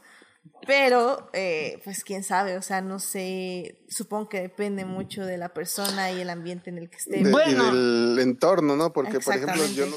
Yo no sabría decir, o sea, punto que, que por ejemplo, en, en este caso que te digo, a lo mejor la, la niña sí lo agarra bien, pero la mamá a lo mejor me dice, ay, esa serie ay, que, que quiere imponer algo, ¿no? Convertir. Ay, es que tú, ay, es que tú vives en un pueblo bicicletero, ¿verdad? es que es- Ándale, bueno, Jalisco. todos- Este, No, pues es que el mío, el mío, el mío también es un pueblo bicicletero. Sí, sí, sí. No, no, vi- no vivimos en la, en la ciudad cosmopolita de Vir. Pues sí, aunque, aunque sea en esta ciudad cosmopolita, te contaré que también. No, pues ya obviamente estamos haciendo la burla, pues como, como si de verdad no existiera la intolerancia. de- Amén. Ah, pero en fin, este, pues sí, la pero verdad, a lo la que, verdad, pero precisamente, oye, pero precisamente porque sabemos que la intolerancia existe es que yo solamente, o sea, eh, yo, yo veo cada vez estas cosas y, o sea, y, y las voy apuntando en el libro de los milagros, o sea, el simple hecho que existan, o sea, se deben celebrar. Exacto. Creo que yo estoy de ese lado. O sea, creo que, eh, o sea, cuando yo estaba creciendo, ¿cuántas películas tenían, digo, series animadas tenían representación LGBT? Radma y medio, medio y por error, o sea, no sé. o sea, No, O pues sea, es que, es que, que era como Ranma- lo más es que cercano. Ranma y medio no era por error, era ridiculizándola, que era el problema. Exactamente. Entonces, Lo voy a meter aquí y Sakura tiene ese tipo de representación y es una Pero Sakura bueno. es más, pero es que vamos a lo mismo, tu juventud. O sea, Sakura es más nueva, no es de la edad de, de, de Claro que cuando sí, dices la edad de Ale, o sea, Ale no me lleva tantos años. No es del año de- Ale ha visto Sakura. Sí, yo ya le he visto Sakura, pero no me Pero acordaba. tú ya no está, pero tú ya no estabas de ocho años viendo Sakura, por ejemplo. Que, que hubiera sido más impactante verlo a esa edad. Sakura, no sé a qué edad habré visto Sakura, ¿eh? Según yo, si yo mal no Mm. recuerdo, Sakura llega a México por Cartoon Network por ahí del 2001. Ufa, no, pues ya yo ya tenía eh, suma, suma, suma, son 10, 12 años. Entonces, y, y por ejemplo, Cintia, tú debiste haber tenido unos 8 justamente, ¿no? 7 años. ¿Ves lo que te decía de la diferencia? Que tres, cuatro años hacen toda la diferencia. Sí. Sí, en ese aspecto, sí, por ejemplo, de Sakura no me acuerdo nada. O sea, no me acuerdo de lo que mencionas. Tendría que volver a Úcala, verlo. pues sí, es el, es el mero, mero. Sí, o sea, o, o sea, como es Clamp, o sea, y, y lo que y lo que decía Arce, o sea, este Yuri for the Win, o sea, Clamp es de esos- de- es un cuarteto de, de autoras que básicamente siempre dijeron, este, vamos a meter todo, vamos a meter todas las parejas queer que podamos, o sea, también tenía sus implicaciones un poco, un poco Sí, sí, sí. eh, molestas porque básicamente, o sea, Sakura tenía que 10 años y su amiga ya, ya era de, vente, vamos al, vente, vamos a la cama, apúrate. No, o sea, bye, o sea, no. Tomoyo, Tomoyo, hasta se le salía, a Tomoyo se le salía la baba cada vez que le ponía un traje. Es, es algo totalmente diferente decir vámonos a la cama que decir, o sea, Tomoyo sabía, ella entendía lo que, lo que pasaba con ella y lo que pasaba con Sakura y lo que no iba a pasar. O sea, es No, hay casos más este, incómodos, como O por sea, ejemplo el, el maestro y el alumno. que apenas hablé con Ah, sí, y que, y que el papá A de, ver, a ver, y que el espérame, papá- es- y que el papá de Sakura básicamente se casó con su mamá cuando tenía 14 años. ¿Estabas diciendo algo, Cintia? O sea, sí, pero tampoco sabemos qué edad tenía el papá, solo sabemos que era un maestro y, y ya, o sea, tú sabes cuántos años tiene su papá, yo no sé cuántos años tiene su papá y se ve joven, o sea, hay maestros de 27 años, no sé. Y luego, y luego, eh, y luego nada más de- regresando a lo de Tomoyo, el hecho que básicamente se mostrara que era hereditario, o sea, que la mamá de Tomoyo también amaba a la mamá de Sakura, que era su prima, y luego se casó, o sea, a mí, me, a mí me decía que básicamente el mensaje era, sí, tú amas a las niñas y luego se te va a quitar y te vas a casar con un hombre porque así lo dice nuestra sociedad. Ah, eh. Bueno, ya, ya, en el, ya en el chat te están diciendo que exageras. Sí, o sea, en eso nunca en la vida, o sea, nunca en la vida le dice que está mal, o sea, no, no, no, ¿qué está pasando aquí? Tú viste otra serie. No, lo que pasa es que tú no leíste el manga. Ucha, no, no, es una cosa horriblemente. El anime también mostraba eso. Pero, pero no era tan, tan, tan directo. O sea, ok. un poquito ah, eh, endulcorado. Ok, voy a parar esto porque ni siquiera sé qué es cierto. Ten- tengo que hacer una investigación para ver qué está pasando aquí. Pero al Oye, menos Edith, Ju- Julián García en el chat dice que sí, que exageras mucho, Julio. Pero bueno, ¿qué pasó, Uriel? Perdón. Nada más quería mencionarte que, o sea, uno como al- al- alguien este de- demasiado estándar en este mundo, o sea, soy hombre hetero, blanco, o sea, igual uno no alcanza, bueno, apiñonado. y uno, uno no alcanza a, a entender el, el totalmente el este el alcance de este tipo de cosas, ¿no? Yo, yo me puse a ver de repente, ya ves que uno de repente vaga en YouTube, ¿no? Y se topa con muchas cosas. Y empecé a ver reacciones de, de parejitas, ¿no? De gay de del final de Shira. Y no, pues, o sea, les llegó bien fuerte, o sea, e- e- es así, todo el mundo, básicamente la reacción era, lo hicieron, lo hicieron, no puedo creerlo, se atrevieron a hacerlo, qué padre. Entonces, o sea, es cuando te das cuenta de lo que importa la representación de estas cosas. Sí, la verdad es que es que creo que sí. Es que es, es muy difícil como, como, como tú dices, o sea, como ver afuera de ti. Pero, pero sí, o sea, yo la verdad eh, estoy, estoy de acuerdo. Creo que justamente ahorita, y creo que ya lo he dicho en, anteriores programas, pero mucho del fandom de Star Wars está, está, está migrando a narrativas orientales y un poco justamente como anime o como, pues sí, narrativas orientales en, en novelas, se podría decir, o en series de televisión. Un poco porque justamente dicen que una, no hay queerbaiting, o sea, no te dicen como van a ser pareja, van a ser pareja, uy, matamos a uno, ni modo. Entonces, eh, o sea, muchos ya están cansados de la narrativa occidental, de uno de queerbaiting, dos de que el sacrificio es más importante que el amor y tres de que los personajes no merecen amar si tienen un destino más grande. Bueno, yo nomás, te, yo nomás te voy a decir que tienen que tener mucho cuidado con lo que están viendo, porque si tú crees que Star Wars te traicionó, o sea... No, eh, y no, no lo dudo. O sea, pues ahora sí que cada autor puede contar la historia que No, quiera. no, no, pero Solo lo- digo a lo- que, a que lo están que migrando es a las, a las narrativas Sí, sí. orientales a porque voy- tienden a tener una mejor ajá, narración. Pero, pero es que lo, lo que me, lo que yo quería decir es que como tendencia, Ajá, como este, tendencia. Claro. Japón eh, y eh, Japón, Corea y este y China tienden a ser bien dramáticos. O sea, le- les encanta la muerte, les encanta, les fascina. O sea, por la cantidad este, obscena de, de novelas, películas, series de televisión y cómics que producen, o sea, vas a encontrar muchas de las que te gustan, pero su mayoría sigue siendo el drama. O sea, ahí es donde viene. Sí, no, y, y bueno, o sea, ahora sí que pues como en todo, pero dicen o sienten estas personas del fandom que hay más narrativas que les pueden gustar en las en los programas orientales que en los occidentales. Y de hecho muchos fans de, de los países asiáticos eh, justamente les empezó a llamar Star Wars gracias a The Last Jedi, porque vieron como mucha fascinación hacia sus propias narrativas y pues les sintieron, se sintieron muy traicionados por The Rise of the Skywalker.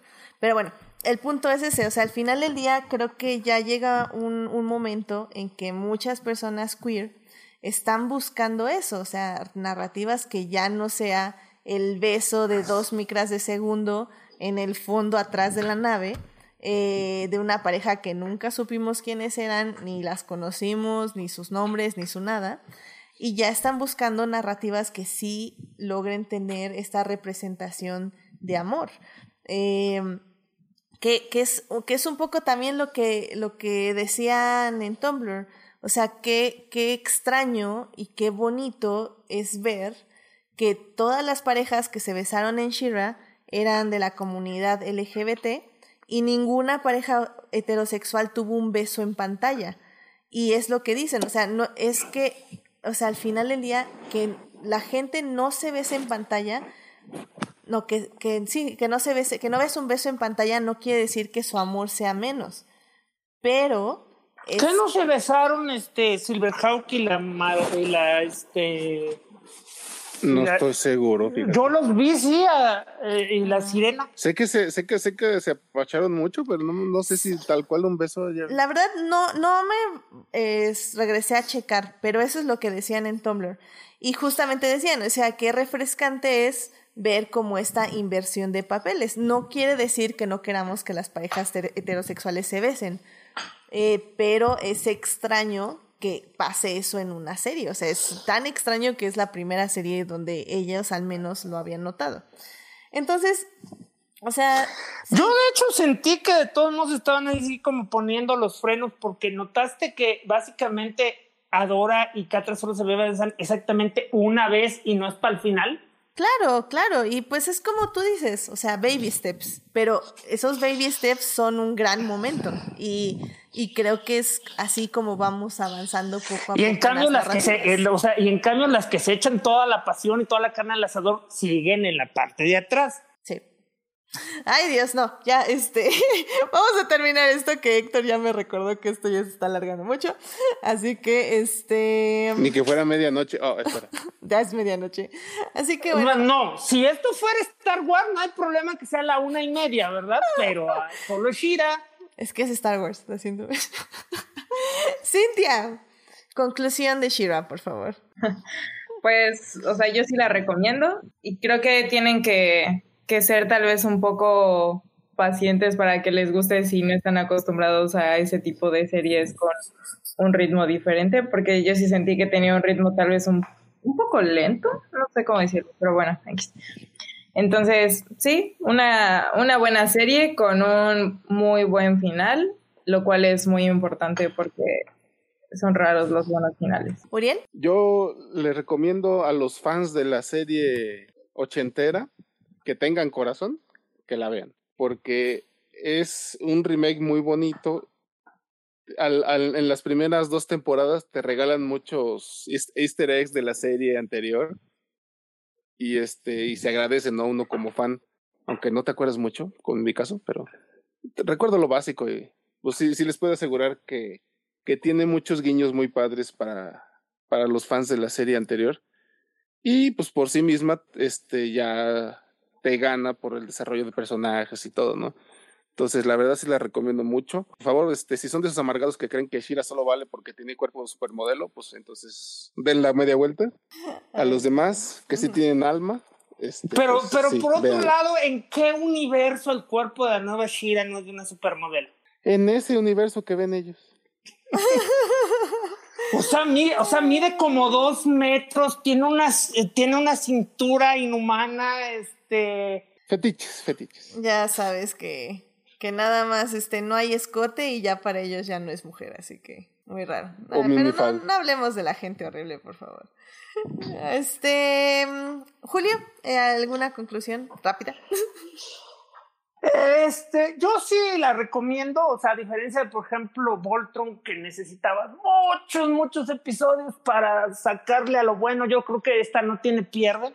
O sea, yo, yo sí no, yo sí les digo de una vez, o sea, hago una, una combinación este, de, de los dos comentarios de Cintia y Bote, o sea, si si no, si, yo, le, yo, yo recomendaría que no le den una oportunidad si no les gustan eh, los dos primeros episodios. O sea, este, si no les gustan los dos primeros episodios, no va a ser su serie porque solo, solo de ahí se le, se le van poniendo más y más elementos. O sea, todo está desde el primer, desde, desde, desde el piloto y la verdad para mí solo mejora y mejora y mejora y se va haciendo cada vez más interesante. Eso sí, no lo comentamos mucho, pero si, si tienen problemas este, en sus cabezas, pues vayan con, o sea, y, y, y, de hecho van a terapia por problemas este, de autoestima. Yo creo que a lo mejor sí se necesita un trigger warning porque la serie es de hecho más pesada de lo que uno se podría imaginar respecto al valor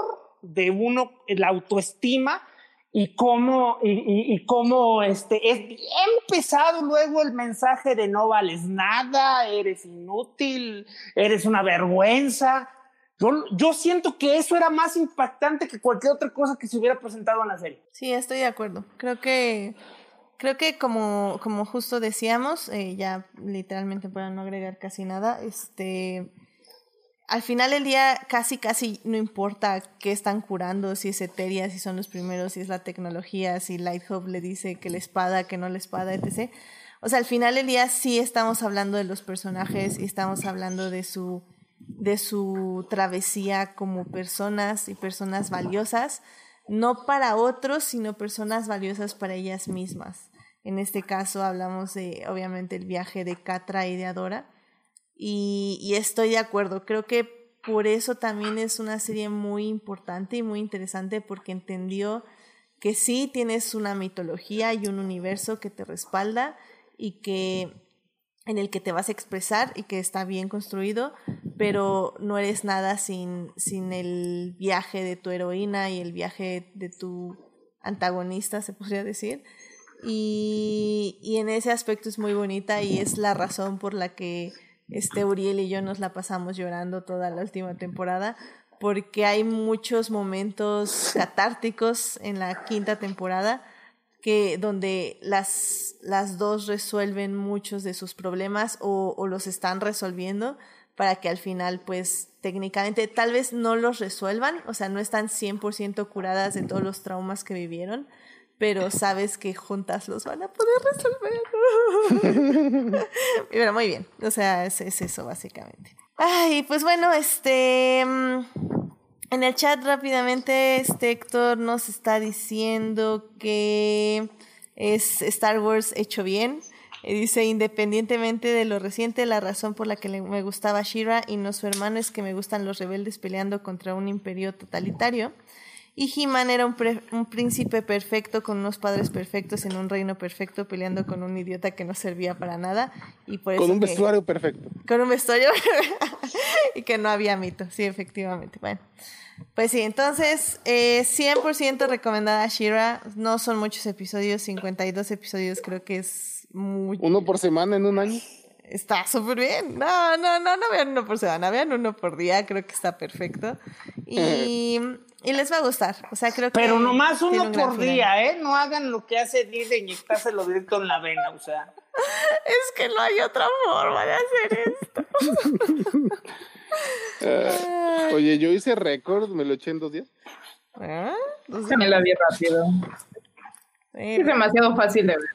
Es que es muy fácil de ver, sí, Es que te quedas picada. Ay. Y ahora, para terminar, tenemos que cantar. ¡Ah! no me la sé. Fuerte hay que ser. ¿A Chihuahua? Ah, bueno, es que yo la veía en inglés.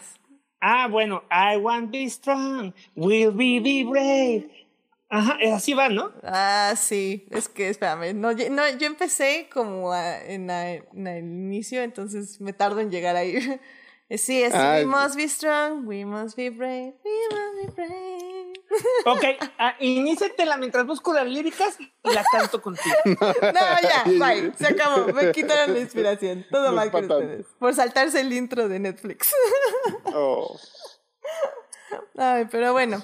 Pues bien, yo creo que ya con esto llegamos al final de este programa. Este, muchísimas gracias por quedarse con nosotros este tiempo, que ya es, es uno de los programas no el más largo, pero sí uno de los más largos. Este, muchísimas gracias, este, Uriel, Julio, Cintia, por venir aquí y estar aquí en el programa. Gracias por invitarme de nuevo. Este, pues, eh, Uriel, ¿a ti dónde te puede encontrar nuestro público? Eh, todos los jueves y a veces los martes, a veces los domingos, en su podcast multiversal Crónicas del Multiverso, donde podrán encontrar cosas más allá de su imaginación. Excelente, muy bien, muy bien. Este, Cintia, este, si quieres compartir una red, porque eh, creo que la otra vez no, no quisiste, pero si no, no hay ningún problema. Estaba preparada. ¿No pues... que gente extraña la agrega en redes? no, pues no, no, sé si sea muy interesante para, para que me encuentren, pero bueno, Cintia Marien, si lo logran encontrar, ahí estoy. excelente, excelente. Y pues, Julio, eh, ¿a ti dónde te podemos encontrar? A mí me encuentran en el mismo lugar que Bote. en crónicasdelmultiverso.com, donde nos van a encontrar en un podcast, una, un grupo de, de Facebook, este, incluso un foro para las cinco personas en todo el mundo que todavía usan foro. Si es que no se ha caído el sitio. Pues, Habrá, habrá que averiguarlo. todavía no se ha caído. Excelente, excelente. Muy bien. Y este, nada más antes de que tú te esperas, te digo que Ajá. si quieres, aquí tengo las líricas. ¿eh? A ver, tal vez al final, tal vez al final. Este, bueno, pues este, a mí, por cierto, me pueden encontrar en HT Idea, donde estoy, este, publicando cosas de Star Wars, pero ya casi menos. Ahorita, obviamente, estamos con todo el asunto de Black Li- Lives Matter. Y pues ahí, pues ya también estoy publicando creo que otras cosas que estoy viendo, pero este, ahí me pueden encontrar. Eh, también muchísimas gracias a quienes nos acompañaron en vivo en este programa. Estuvo Edgar Pérez, Julián García, estuvo Arce, estuvo Sofía Sánchez, estuvo Héctor Guerra, estuvo Wolf Another Sad, que se me olvidó preguntarle quién era, pero este, y también estuvo, y ya, estuvieron ellos. Muchísimas gracias por acompañarnos en este programa. Eh, también muchas gracias a quienes nos oyen durante la semana en Heartis, Spotify y en iTunes. Este programa estará disponible ahí a partir del miércoles en la mañanita. No se les olvide seguir este podcast en Facebook, en Instagram como Adictia Visual y suscribirse al canal de YouTube. Em, pues a ver, échate la canción, ¿cómo va? We are on the edge of darkness. A ver, Cintia, échale ganas, vamos. Turning darkness to light. Bye, no. Y luego si la música, no, gracias. Oh, sí, bueno, sigamos. We must be strong and we No, must be espérate. brave. We are right beside you, ready to fight.